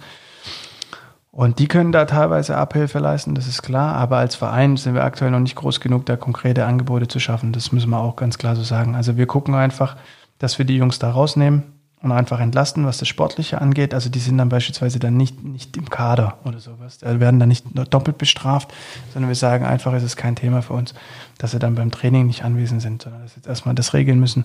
Das geht vor. Und ich glaube, diese Wertschätzung, also, oder diese, ja, Flexibilität, sagen wir es mal so, das, da kriegt man, das kriegt man auch irgendwann wieder zurück. Also es ist für uns unser Credo. Ich glaube, die Kinder zahlen das in irgendeiner Art und Weise dann auch wieder zurück, weil sie wissen, sie werden jetzt hier nicht aussortiert oder der Leistungsdruck ist so mega hoch, sondern ähm, dann schaut man einfach, dass man da gemeinsam einen Weg findet. Und mit den meisten Spielern hat es bisher sehr gut funktioniert. Klingt nach einem guten Plan, weil ich meine, einfach aus dem Kader streichen ist auch ein bisschen gemein, wie du sagst, weil dann gibt es doppelt auf die Mütze. Ja, also das ist ja das, das ja, ist Doppelbestrafung. Also nochmal, es gibt, es gibt ja diesen Ansatz, dass man sagt, hey, schlechte Noten, wir streichen dich komplett. Also du darfst die ganze Woche nicht ins Training kommen. Da gibt's aber definitiv ähm, Verhaltensmuster, wo, wo man jetzt auch nachvollziehen könnte, dass ein Spieler sagt, nö, Also dann habe ich gar keine Lust mehr. Dann lernen, also weder Lernen noch Training. Ich habe, ja, da mache ich halt ganz was anderes. Also da, da kommen die, glaube ich, vielleicht auch auf dumme Gedanken. Oder man nimmt ja auch Ideen. Stabilität, indem man genau. so einen Trainingsbetrieb. Und deswegen machen so. wir dann eine gewisse Freiwilligkeit. Also die Idee dahinter ist, dass man halt eine gewisse Freiwilligkeit da an den Tag legt und einfach sagt, du, pass auf, du guckst jetzt, wie, wie du es schaffst mit Lernen und da keine Verbote aussprechen. Also man sagt beispielsweise von vier Trainingseinheiten hat man dann halt noch zwei und in den anderen zwei sollte man sollte man lernen. Das ist so dann unser Vorschlag. Ja, natürlich, wenn er dann trotzdem zum Training kommt und sagt, ich habe alles hingebogen, dann müssen wir dann nochmal mit den Eltern drüber sprechen. Aber größtenteils, wie gesagt, gibt es da Einsicht von beiden Seiten aus und dann, dann klärt man das Thema. Also es ist, wie gesagt, aktuell so der Weg, den wir, den wir so gehen und ich glaube, wir fahren da ganz gut. Vielen, vielen Dank für die tollen Einblicke auch in deine Arbeit und dein tägliches ja, To-Do auch in der Pandemie. Ähm, wie das Ganze finanziert wird, was es mit Sponsorensuche und so weiter alles auf sich hat, kläre ich gleich mit deinem Kollegen und zwar mit Andreas Will. Er ist Ressortleiter, habe ich mir sagen lassen, für Kommunikation und Sponsoring. Habe ich das jetzt richtig gesagt, ja, oder? Richtig. Hui.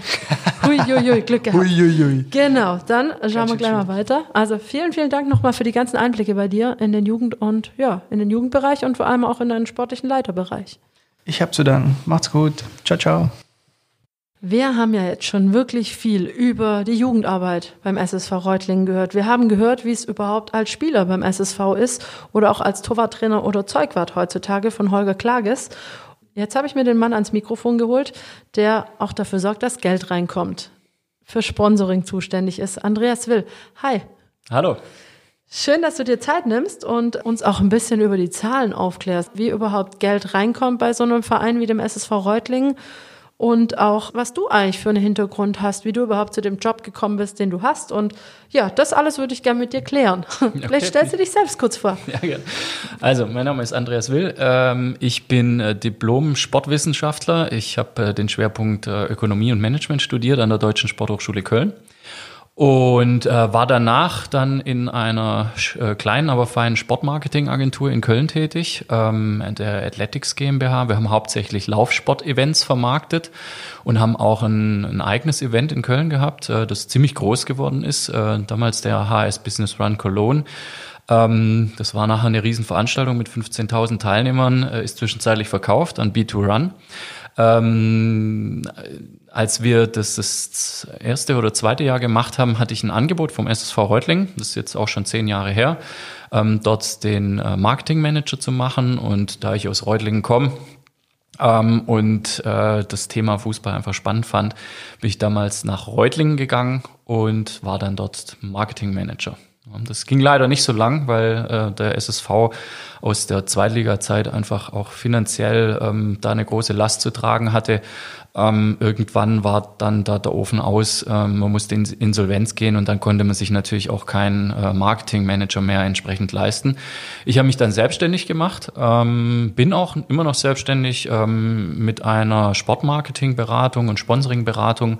Ähm, ich berate hauptsächlich ähm, Einzelsportler, Vereine, Unternehmen, Veranstalter, häufig mit dem Schwerpunkt Sponsoring. Also wie finde ich Sponsoren, äh, wie gehe ich daran, wie muss ich das machen?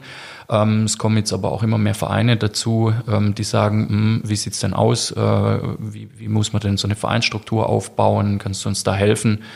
Bin äh, auch noch Dozent an einer, an einer Hochschule, an der DHFBG. Die hat ihren Hauptsitz in, in Saarbrücken und unterrichte dort Sportmanagement, Sportmarketing und äh, Sport- und Anlagenmanagement. Wow, Zum ganz schön viel auf einmal.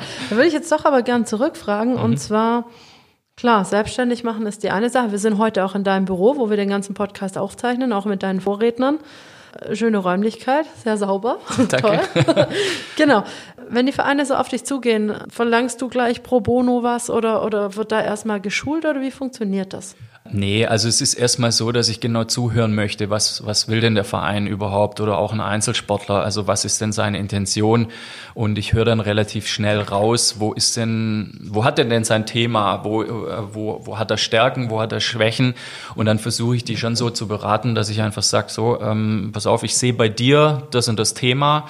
Ähm, ich informiere mich natürlich auch, ich gucke mir die sozialen Medien an, ich schaue mir seine Medienpräsenz an und dann kriegt man ein relativ gutes Gespür Gespür, ich mache das ja jetzt schon äh, ja, neun, acht, neun Jahre, ähm, kriegt man ganz gutes Gespür dafür, in welche Richtung der sich bewegen muss, um sich zu professionalisieren. Und ähm, da berate ich dann. Ne? Also das kann jetzt zum Beispiel sein, dass ich sage, komm vorbei zu einem Workshop, wir, wir machen mal ein Sponsoring-Konzept, ein Akquise-Konzept für dich, äh, wir, wir, wir gucken mal, welche Sponsoring-Leistungen kannst du überhaupt anbieten, wenn die noch nicht so weit sind, also zum Beispiel auch keine Medienpräsenz oder sowas haben, ähm, dann sage ich auch so, jetzt müssen wir erstmal gucken, dass wir deine Medienarbeit auf Vordermann bringen und ähm, dann hat halt jeder so seinen, seinen eigenen Beratungsschwerpunkt und meine Kunden, das ist ganz unterschiedlich. Also ich habe mich so ein bisschen auf den, auf den Amateurbereich äh, fokussiert. Also ich habe jetzt selten mal äh, einen, einen Profi-Club, das kommt schon auch mal vor, aber das sind dann häufig so ambitionierte äh, Amateurvereine, die so zwischen Profi und ganz Amateur sind. Das sind Eishockey-Clubs, das sind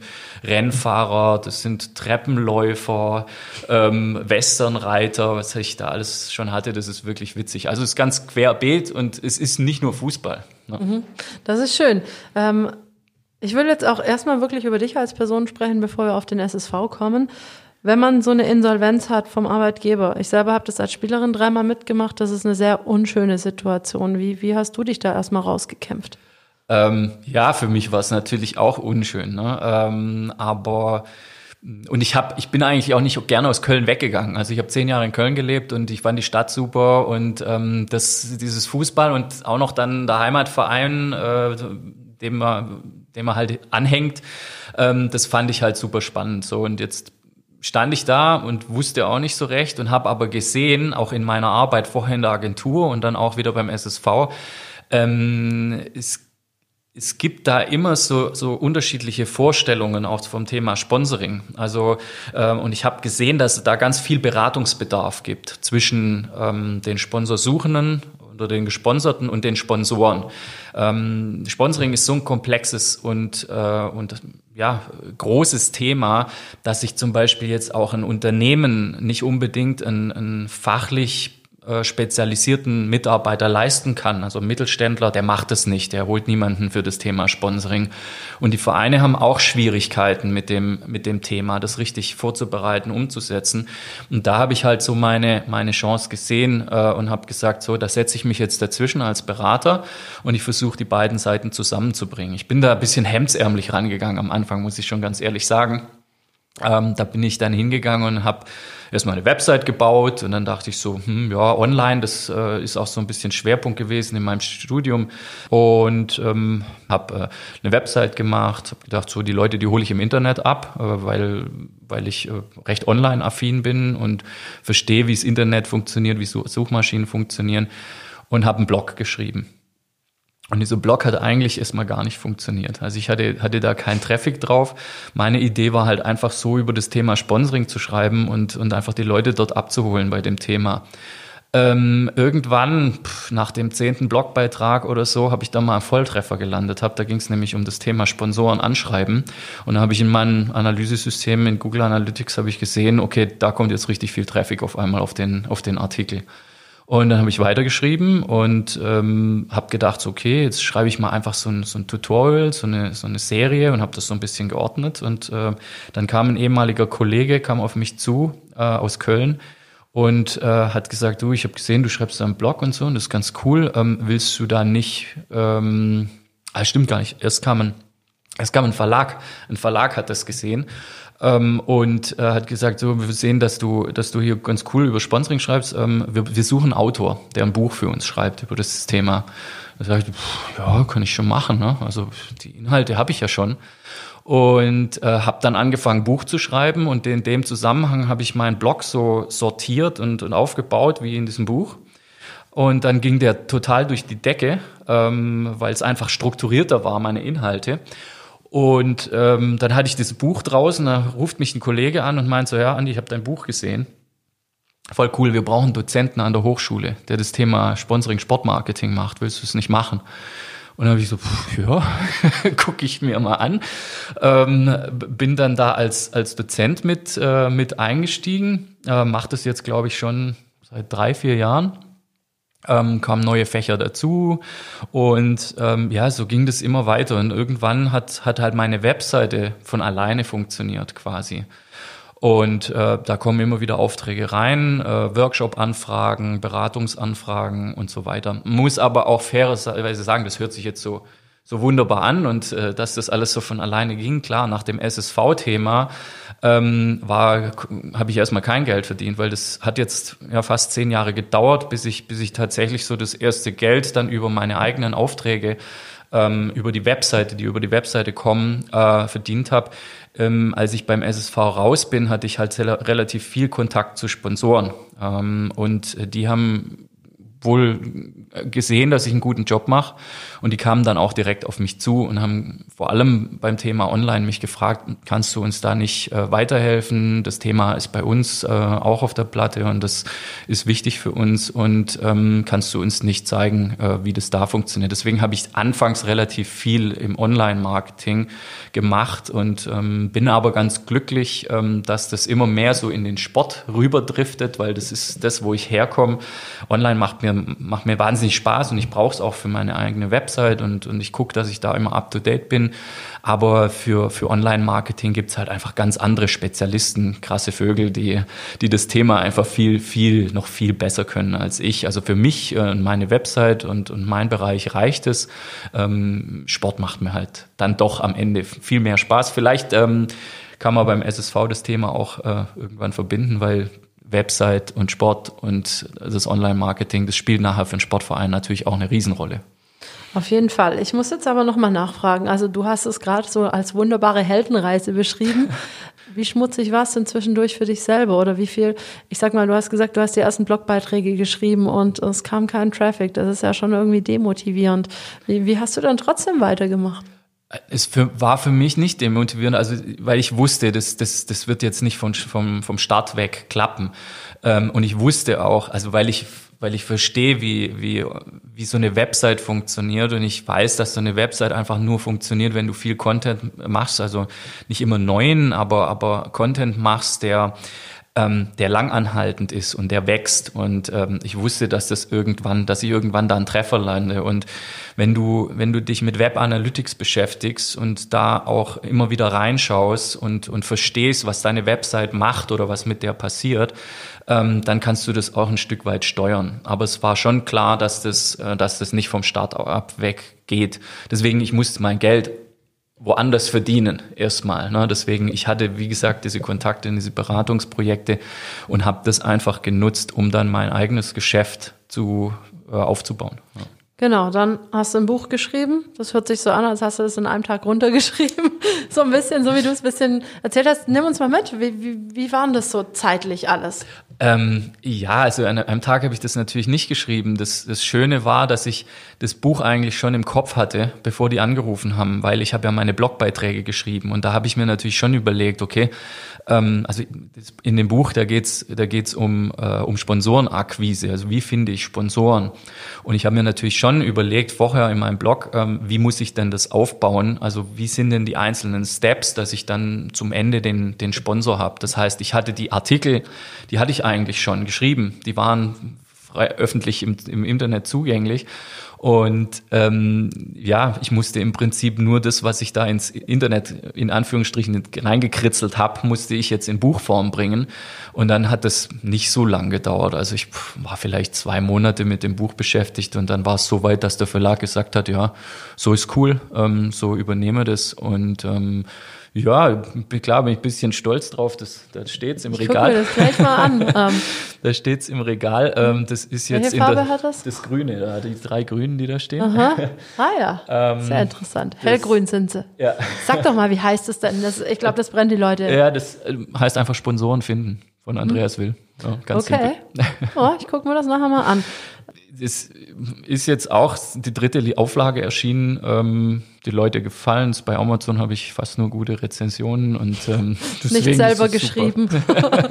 Nein, nicht tatsächlich nicht selber geschrieben. Ja. Ja, wunderbar. Hast du da ein bisschen noch was umformuliert oder konntest du die Texte wirklich fast eins zu eins übernehmen? Nee, ich habe die schon umformulieren müssen, ähm, weil im Internet schreibst du anders als in einem, in einem Buch und klar, der Verlag hat auch nochmal drüber geguckt.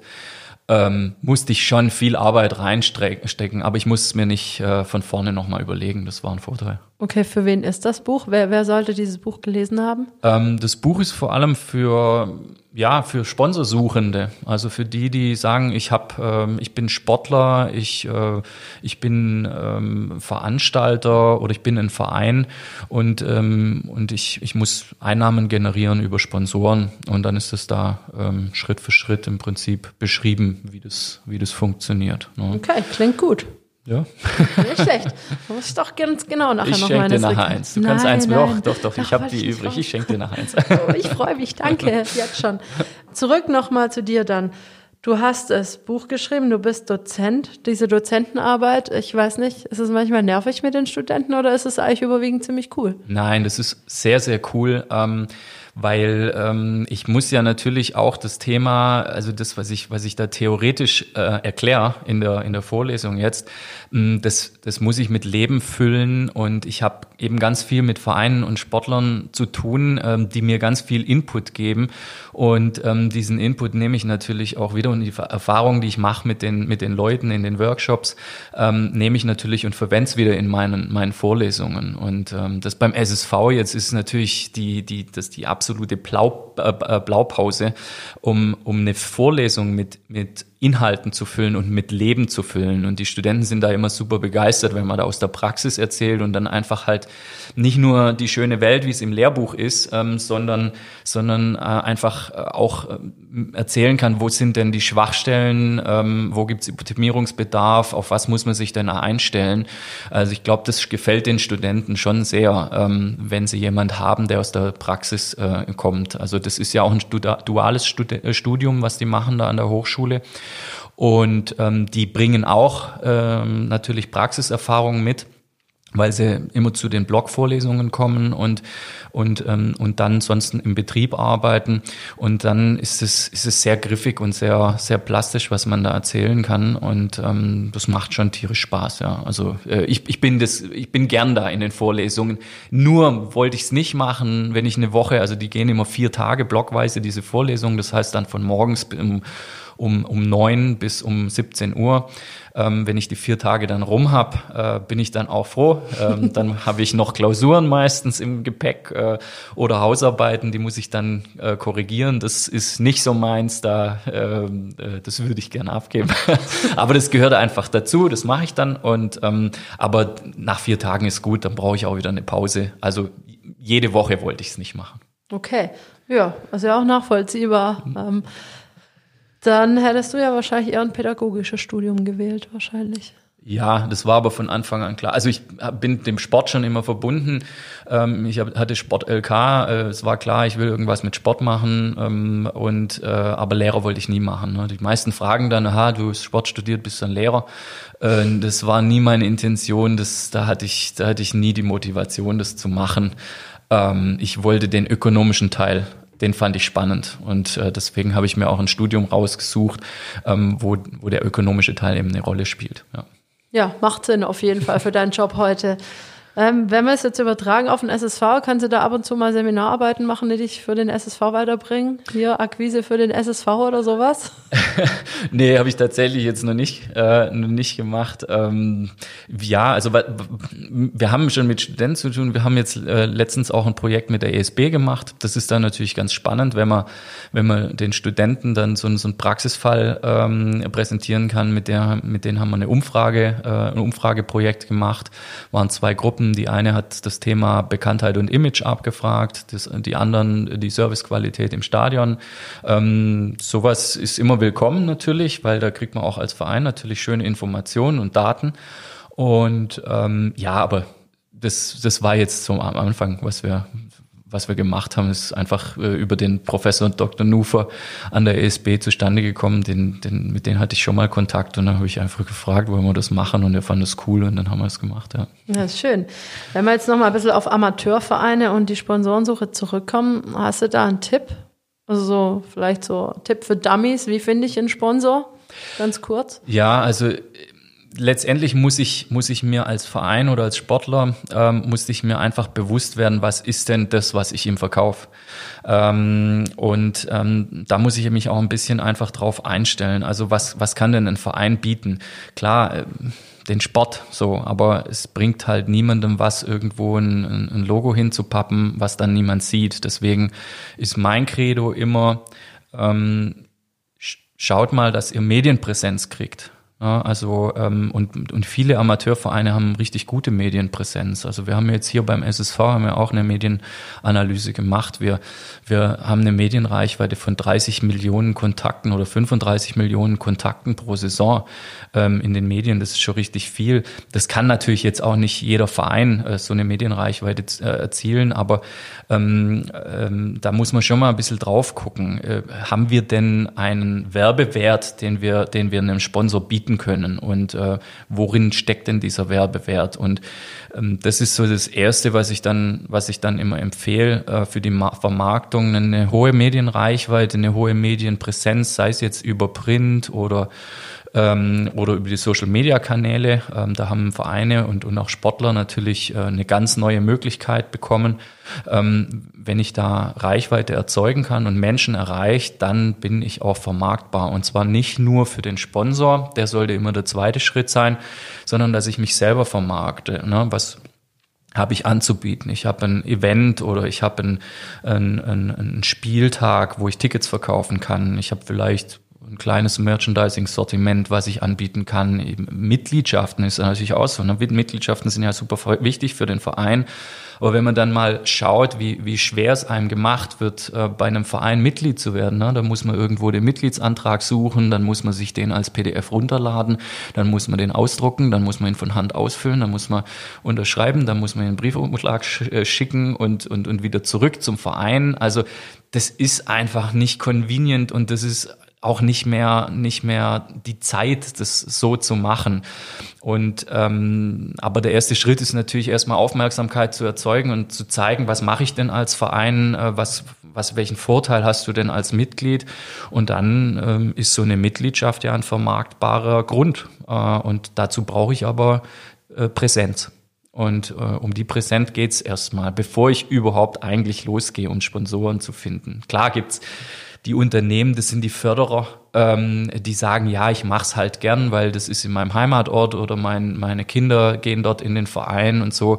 Das ist aber nichts, was ich jetzt unter Sponsoring verstehe, weil Sponsoring hat für mich immer einen Plan und Konzept und Strategie und Förderer finde ich wichtig und das finde ich auch total gut, dass Unternehmen da fördern und dann ist es auch legitim, da mal eine Bande aufzustellen oder ein Logo irgendwo äh, hinzumachen, aber mir geht's eigentlich eher so um diese um diese Arbeit, um diese, dieses, was ist mein Wert, ähm, wie biete ich dem, dem, dem Unternehmen einen Mehrwert und äh, wie setze ich es dann am Ende um. Ja. Also die Basis, wenn ich dich jetzt richtig verstehe, ist immer die Öffentlichkeitsarbeit und die Wirksamkeit. Ja, und ich finde, ähm, in der heutigen Zeit ist es ein bisschen verloren gegangen. Also ähm, wenn, wenn man sich mal anschaut, früher hatte eigentlich jeder Verein einen, einen Pressewart. Und äh, der hat halt die Presse bedient. Und dann hat sich der Verein gefreut, wenn er in der Zeitung war. Ähm, die Medienlandschaft hat sich da einfach total verändert.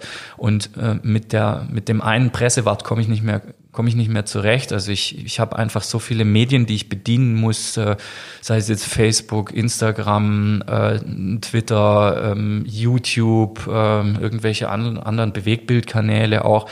Das überfordert einen ja. Also ähm, und, und ich glaube, äh, da, deswegen ist diese, diese Presse oder diese Medienwartarbeit ist so ein bisschen verloren gegangen. Bei den Vereinen habe ich so das Gefühl und ich habe auch das Gefühl, dass dieser, dieser Wert dieser Medienarbeit oder dieser Pressearbeit ähm, gar nicht so, so präsent ist, wie er eigentlich sein müsste. Und ich glaube, das ist was, bevor wir jetzt über das Thema Sponsoring reden und Sponsoren ansprechen, ist es vielleicht der erste Anknüpfungspunkt, in den man mal reingehen sollte. Nichtsdestotrotz, klar, viele Vereine, das ist ja auch gelernt, dass man Sponsoren kriegt. Ähm, das Thema ist, spielt natürlich auch eine Rolle, muss man natürlich auch auf der Platte haben, aber ähm, ich finde tatsächlich persönlich das Thema Medienarbeit erstens sehr spannend und zweitens äh, ist es eine super Grundlage, um sich als Verein so mal vermarkten. Um es nochmal ein bisschen zusammenzufassen, ähm, es ist ja viel Ehrenamt, vor allem im, wenn wir im Amateurbereich sind. Das sind wir beim SSV überwiegend auch. Wie sehr klappt es, das Ehrenamt mit dem eigenen Job zu vereinen? Also ist ja für dich vielleicht auch eher ein Spagat. Ähm, ja, also für mich ist es natürlich jetzt beim SSV, äh, das ist, das ist brutal viel Arbeit. Also ähm, weil der SSV natürlich auch einen, einen, gewissen Anspruch hat, das professionell zu machen und der hat auch eine gewisse Größe, dass man das professionell äh, machen muss und es wird auch erwartet. Ja, im Moment ist es, ist es wirklich viel, weil wir haben jetzt im Oktober angefangen äh, und, und versucht, das Thema einfach zu strukturieren und voranzubringen und anzuschieben und da musste man vieles neu machen. Ähm, so in der Intensität kann ich das auf Dauer ehrenamtlich auch nicht machen. Das, das, das wird, wird nicht funktionieren, weil bei mir bleibt halt dann einfach Sachen liegen. Ne? Ähm, das mache ich jetzt eine Weile. Jetzt Corona, da war jetzt nicht viel los bei mir. Ich, konnte keine Vorlesungen machen. Ich konnte, ähm, ich konnte nicht zu Kunden und ähm, Aufträge kamen auch relativ wenig. Also da, da hat's mich, da hat's mich schon, schon auch mit erwischt. Ähm, dafür konnte man, konnte man das dann ähm, ein bisschen intensiver machen.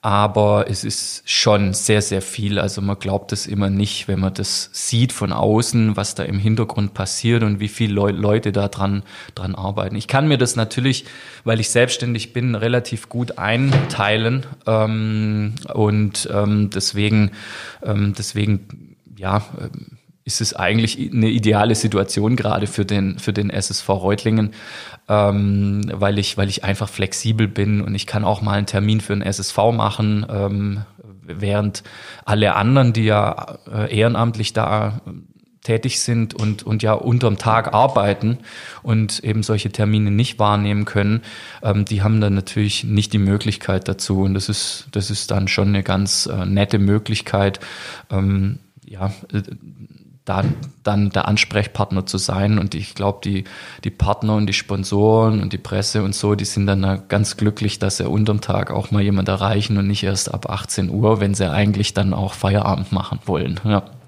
Absolut. Ähm, deine beiden Vorredner, der Holger Klages und auch der Christian, die haben ja beide auch ganz viele Jobs und auch ganz viel Arbeit stecken die rein. Auch die machen das mehr oder weniger ehrenamtlich.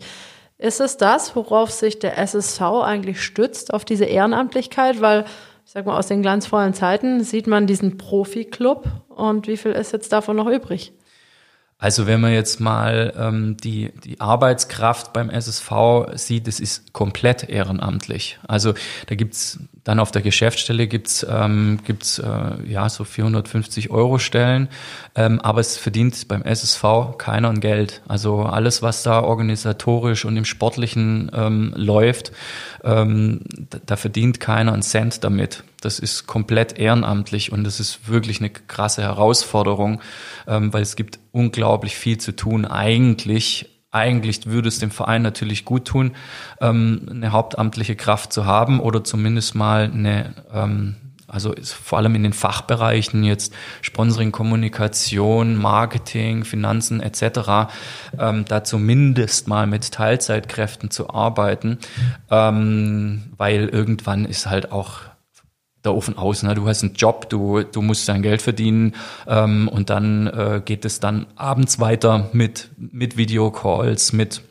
mit Treffen, mit Besprechungen und so weiter. Und dann äh, ist, ist es teilweise so, dass wir bis, bis nachts um, äh, um eins schon äh, zusammen zusammengesessen sind unter der Woche und ähm, das, das, ja, das macht man halt nicht lang mit in einer, in einer hohen Intensität. Mal geht es, aber äh, da steckt schon richtig viel Arbeit dahinter. Deswegen ist es ist es auch natürlich immer so ein, so ein Thema. Jetzt spielt dann vielleicht mal die Mannschaft nicht schlecht und dann kriegst du noch den Druck von außen, du kriegst den Druck von der Presse, du kriegst den, du kriegst den Druck ähm, äh, von, von den Fans äh, in den sozialen Medien und ähm, das ist dann das sowas kann belastend werden. Das hatten wir jetzt noch nicht, weil wir haben so, wie, wie wir jetzt in dem Team zusammen sind, haben wir ja noch keinen Spieltag gehabt und das war das Sportliche, das konnten wir also alles quasi komplett zur Seite schieben und konnten uns nur auf das konzentrieren, was, was das Organisatorische angeht. Ähm, bin gespannt, was passiert, wenn, wenn die Mannschaft dann mal nicht da abliefert, wie es, wie es die Öffentlichkeit erwartet. Da kommt dann auch noch mal Druck. Und da muss man halt auch einfach sehen, ähm, in, in so Ligen, also fünfte Liga, Oberliga, ähm, da ist es nicht profimäßig. Ne? Das wollen immer alle und auch in der Regionalliga, das wollen immer alle. Das ist vielleicht der Eindruck, der da von außen entsteht. Aber im Hintergrund darf man nicht vergessen, das ist immer noch ein Verein. Und äh, die wenigsten Vereine können sich leisten, äh, ähm, bezahltes Personal einzustellen. Und das muss man einfach sehen. Das sind äh, im Hintergrund, das ist Laienarbeit, das ist nebenberufliche Arbeit, ähm, das ist freiwillige Arbeit und ähm, und deswegen äh, ja ist es ist es vielleicht auch nicht immer perfekt. Ja, ja kann man so sagen. Du hast es, glaube ich, irgendwo habe ich das auf jeden Fall gelesen. Dein Lieblingsverein ist der SSV Reutlingen.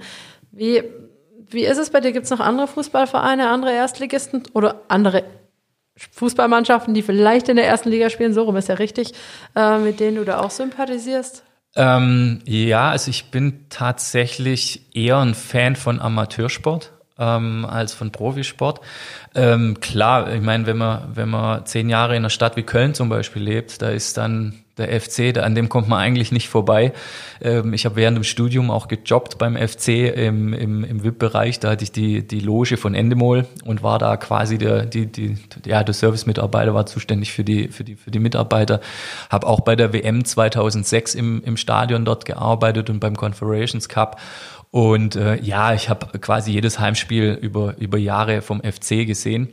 Ähm, ja, das lässt einen, also Stadt und äh, der FC sind hier Füll und Kölle sind hier Füll. Ne? Also das, das, okay. das, das verinnerli verinnerlicht man dann ähm, irgendwann und deswegen, ich sympathisiere sehr mit dem ersten FC Köln, aber ich würde jetzt sagen, also so ein richtiger Fan bin ich jetzt nie geworden. Ne? Und ich, ich ja, äh, nee, nee, würde ich also nicht sagen, dass ich irgendwie Anhänger von einem Bundesliga-Club wäre.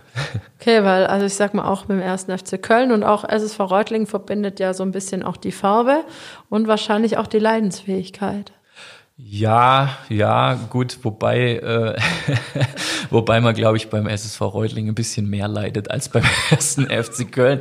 Den Kölnern ist es ja egal, ob die, ob der, ob der FC in der zweiten oder in der ersten Liga spielt. Das Stadion ist immer voll, da ist immer gute Stimmung, da geht's halt ja um den FC.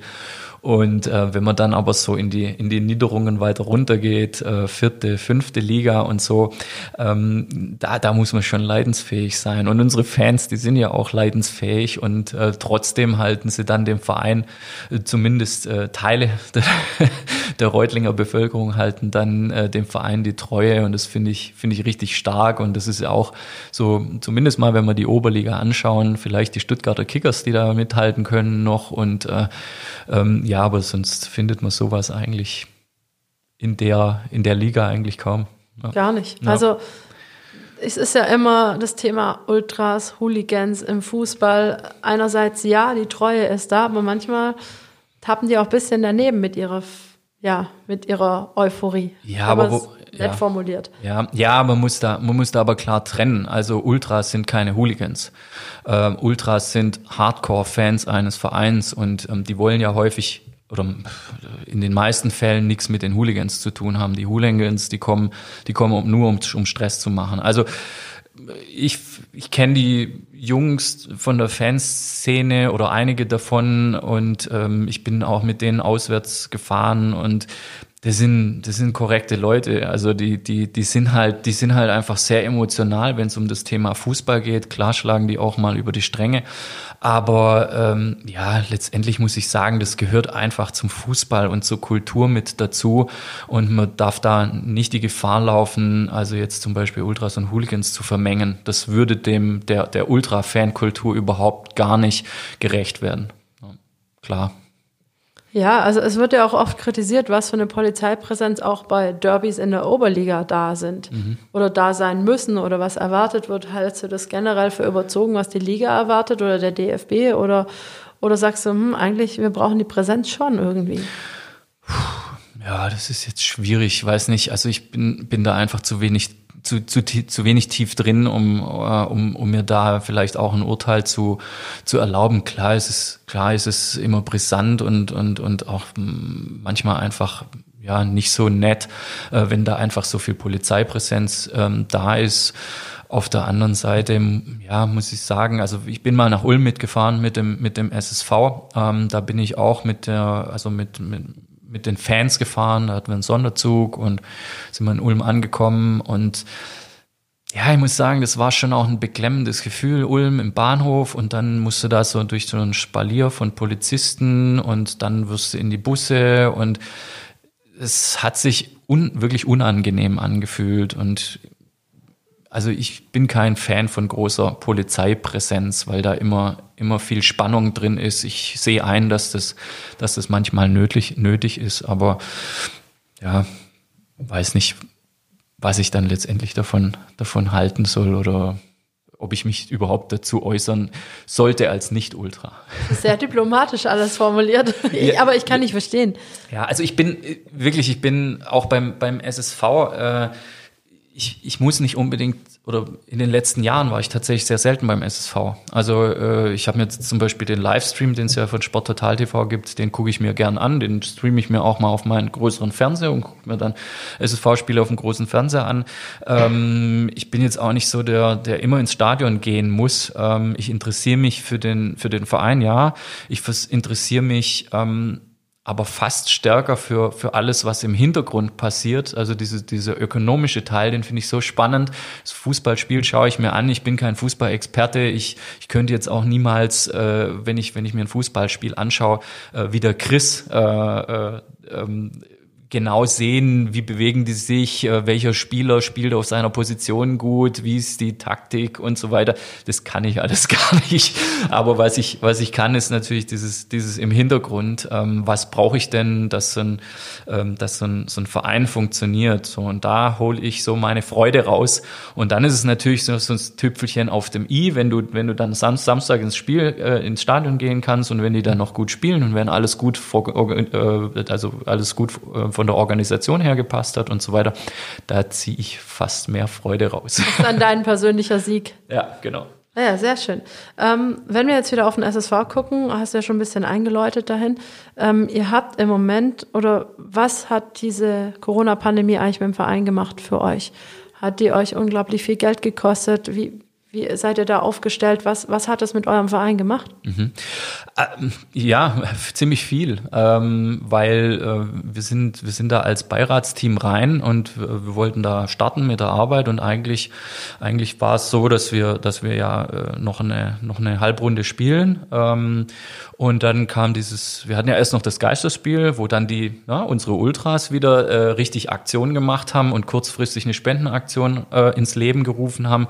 Ich glaube, die hat dem Württembergischen Fußballverband jetzt nicht so gefallen, weil die wollten uns ja mit dem mit dem ähm, Geisterspiel ja einen Denkzettel verpassen oder ja, eine Strafe kann man schon so sagen. Unglaublich, was die für euch gesammelt haben. Ich glaube, waren es 18.000 Euro, ja. so um den Dreh hatte ich im Kopf. Ja. Also so viel über sie geschimpft wird, so viel Gutes tun sie auch. Also ich habe manchmal das Gefühl, es wird halt sofort, sobald was Kleines passiert, wird ein riesen Fass aufgemacht und bei den Sachen, die sie gut machen, wird, ja, die haben ja auch was gut zu machen. Ja, genau. Also ähm, ne, so ein, so ein das, was die, was die da in kurzer Zeit auf die Beine gestellt haben und, und wie die da rausgegangen sind. Und es war dann ja auf den Punkt an dem Montag. Ne? Wir hatten noch eine Woche Zeit bis zu dem Geisterspiel, was die da organisieren und auf die Beine gestellt haben. Hätte man wahrscheinlich im, innerhalb des Vereins gar nicht hingekriegt. Also da braucht man dann äh, einfach, einfach Hilfe und, und Leute, die, die da anpacken. Und auch das, das Event dann da am Spieltag vor dem Stadion, was die da gewuppt haben. Und dann kamen noch 18.000 Euro zustande. Also wir haben letztendlich durch diese Geistes, Geistes Geisterspielaktion mehr verdient, als wenn wir gespielt hätten.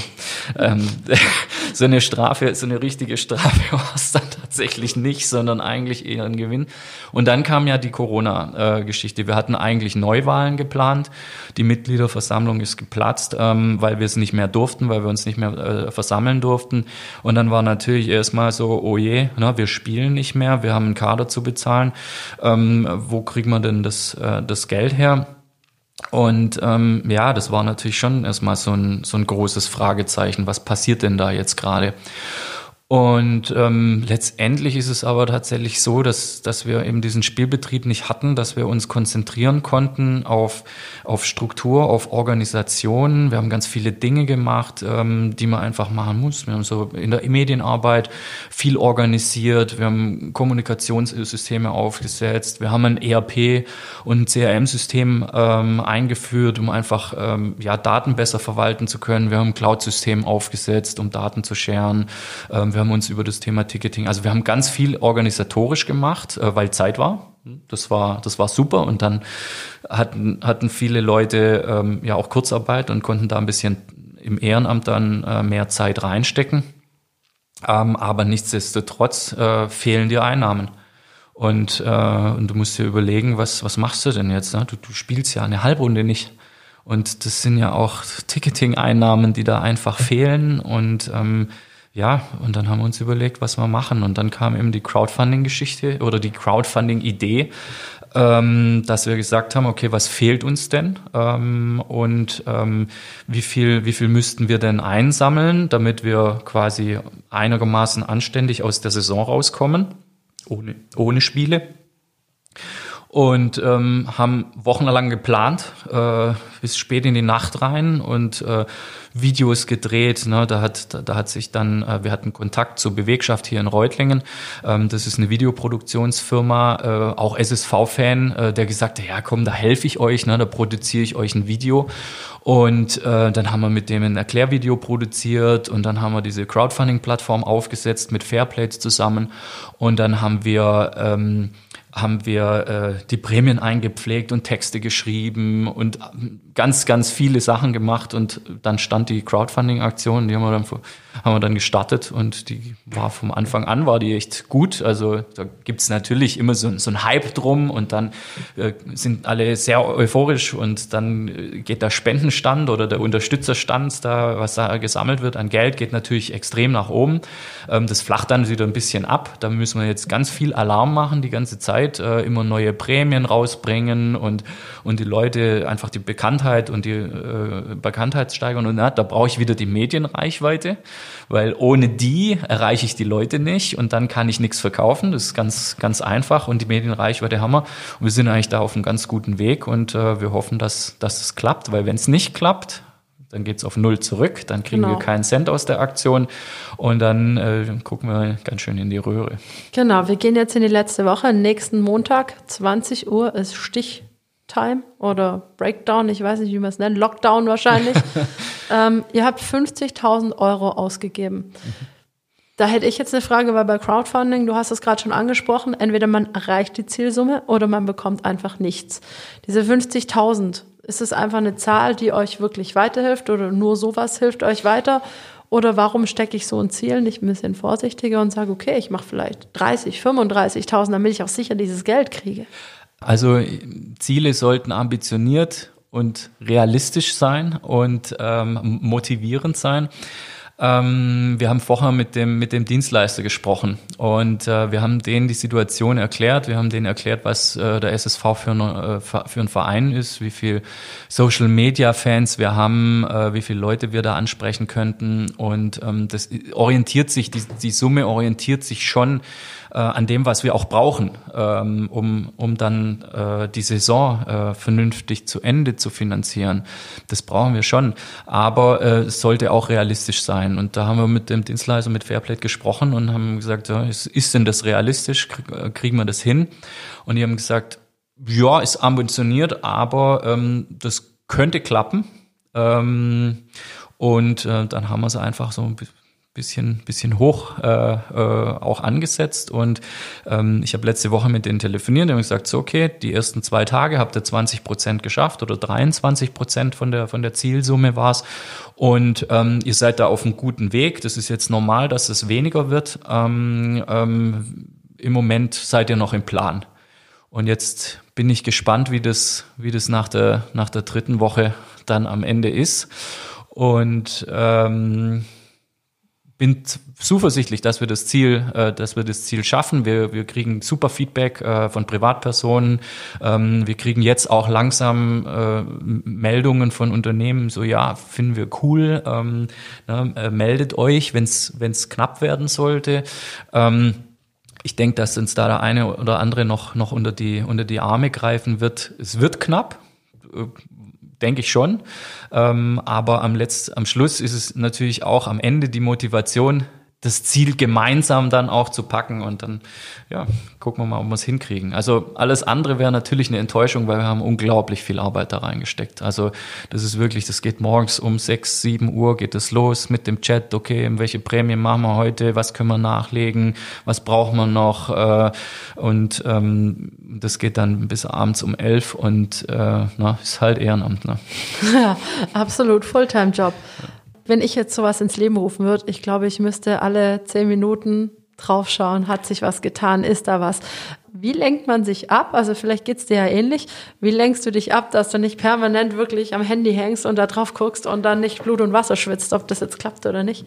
Also im Moment muss ich sagen, das das ist schon eine, eine ziemliche Anspannung. Also wir machen das. Wir, wir gucken die ganze Zeit drauf. Da ist so und ich überlege mir den ganzen Tag, okay, ähm, na, jetzt heute war zu wenig. Ich habe mir da Excel-Tabellen gebaut und, und hab guck, wie, wie wir da stehen und wie viel Unterstützer wir noch brauchen und wie viel die Leute im, im Schnitt da durch einzahlen und und schau, äh, ja, sind wir, sind wir da auf dem richtigen Weg. Also das ist das ist schon nervenaufreibend. Vor allem wenn dann mal ein Tag weniger geht. Ähm, ja, so richtig abschalten kann man da nicht. Und ich bin Gott froh, wenn die Aktion endlich vorbei ist am Ende, weil dann, dann, dann ist diese, diese Anspannung dann am Ende. Und wenn sie, wenn sie, ähm, wenn sie erfolgreich ist, dann löst sich das in eine positive Anspannung. Ich glaube, dann, dann machen wir auch, äh, setzen wir uns auch hin und, und trinken auch nochmal ein Bier zusammen. Absolut. ja, ähm, ja, es ist schon anspannend, ja, klar. Man, man, man hat es jetzt aufgesetzt und jetzt will man den Erfolg auch haben. Wie wird da deine Familie mit, deine Freundin und sagt, so, bitte, jetzt leg doch mal dieses Ding weg. Ja, meine Freundin, also die ist, die ist, äh, die hat so viel Geduld mit mir und und äh, und ist auch tatsächlich ähm, sehr tolerant, was das angeht, obwohl ich, obwohl ich ihre Toleranz dann schon auf ein auf ein sehr hohes Maß anspann. Also dieses SSV-Thema, das ist wirklich, also man muss schon sagen, das ist wirklich wirklich viel und immer diese Telefonate und mach mal da noch was und so und das dann halt äh, ja, das am Abend, da geht dann auch Zeit flöten, ähm, wo ich auch lieber mit meiner Freundin verbringen würde und meine Freundin natürlich auch lieber mit mir, aber sie, sie hat da eine, eine Ruhe, ähm, das ist wirklich, das ist wirklich unglaublich. Also da, da muss ich mich auch ähm, sehr, sehr bedanken. Absolut. Nein, also der, der Holger lässt ja auch, also hat ja vorher gesagt, er fährt jeden Tag von Leichingen hierher und es steckt unglaublich viel Herzblut in diesem Verein, unglaublich viel Eigenmotivation und was nicht mal unbedingt bezahlt wird. Wird man da manchmal ein bisschen sauer, wenn man dann Spieler hat, die das nicht so ganz rüberbringen, die die Leistung vielleicht nicht ganz so bringen oder, oder ist es überhaupt kein Thema, dass man da irgendwie so eine, ja, so einen gewissen Unmut kriegt, weil eigentlich die Fans haben es verdient, das Umfeld hat es verdient, die Mitarbeiter haben es verdient, dass man vielleicht einfach mal wieder eine Liga höher ist. Ja, die haben es auf jeden Fall verdient. Ähm, auch alle, die ehrenamtlich da Tag und Nacht sich, äh, sich aufreiben ähm, die haben es verdient. Ähm, weil die, weil die arbeiten richtig viel. Ne? Die sind jeden Tag für den Verein äh, unterwegs, äh, viele Stunden. Ähm, mich tangiert es ehrlich gesagt nicht so sehr. Also ähm, als ich jetzt, ich war ja fast ein Jahr da, da vor zehn Jahren in der Regionalliga, ähm, mir, mir war das gar nicht so wichtig wie die, wie die da auf dem, auf dem Platz Also das, das, das, das hat jetzt meine Arbeit nicht tangiert. Ähm, jetzt in der jetzigen Zeit, wir, die Mannschaft hat ja nicht gespielt, seit wir, seit wir quasi Und als das ist ja Beirat. nicht gut. Äh, ja, ähm, also einerseits gut, einerseits schlecht. Ne? Ja, aber tatsächlich ist es so, ähm, äh, mein Erfolg, den ziehe ich, zieh ich raus, wenn man einen Sponsor gewinnt, äh, wenn, wenn viele Zuschauer Tickets gekauft haben Ähm, so, das, das ist so, wo ich meinen Erfolg herziehe. Und natürlich ist es cool, wenn die Mannschaft gut spielt und da freut man sich auch. Aber sowas darf einen eigentlich äh, im Hintergrund, in diesem organisatorischen, darf einen das nicht, nicht ablenken. Also ähm, es macht vieles leichter, wenn das Team gut spielt. Ne? Da ist die Stimmung gut, da ist Euphorie da, da ist positive Emotion da. Ähm, da kann man jetzt auch einen Sponsor leichter abholen und dann kann man auch leichter Tickets verkaufen oder Spenden sammeln oder so eine Crowdfunding-Geschichte machen. Ähm, das hilft natürlich extrem, aber eigentlich tangiert die Arbeit ansonsten nicht. Also zumindest mal für mich nicht. Ne? Andere sind da vielleicht emotionaler dabei, aber ähm, ja, für mich, für mich steht da immer die Sache, äh, das, das, das Sachthema im Vordergrund. Das ist interessant, also dass man das auch losgelöst sehen kann, weil ich sage, mit Erfolg kommt auch die Wertigkeit. Oder dann kann man wahrscheinlich besser verkaufen. Ja, also ist so, ja.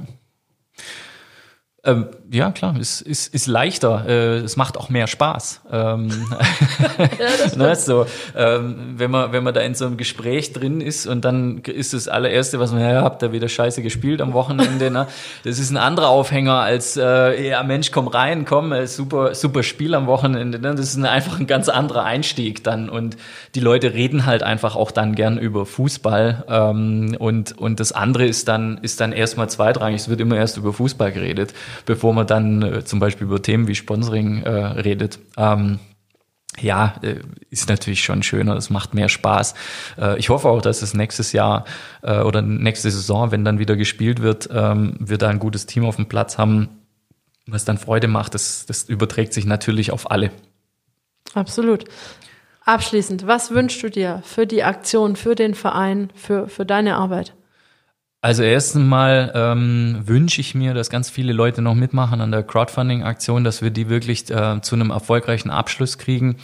Dann wünsche ich mir, ähm, dass, das, dass das Beiratsteam aktuell ähm, auch so super zusammenarbeitet. Das sind halt einfach alles äh, ja, Leute mit Fachexpertise äh, für die verschiedenen Ressorts, die wir gebildet haben.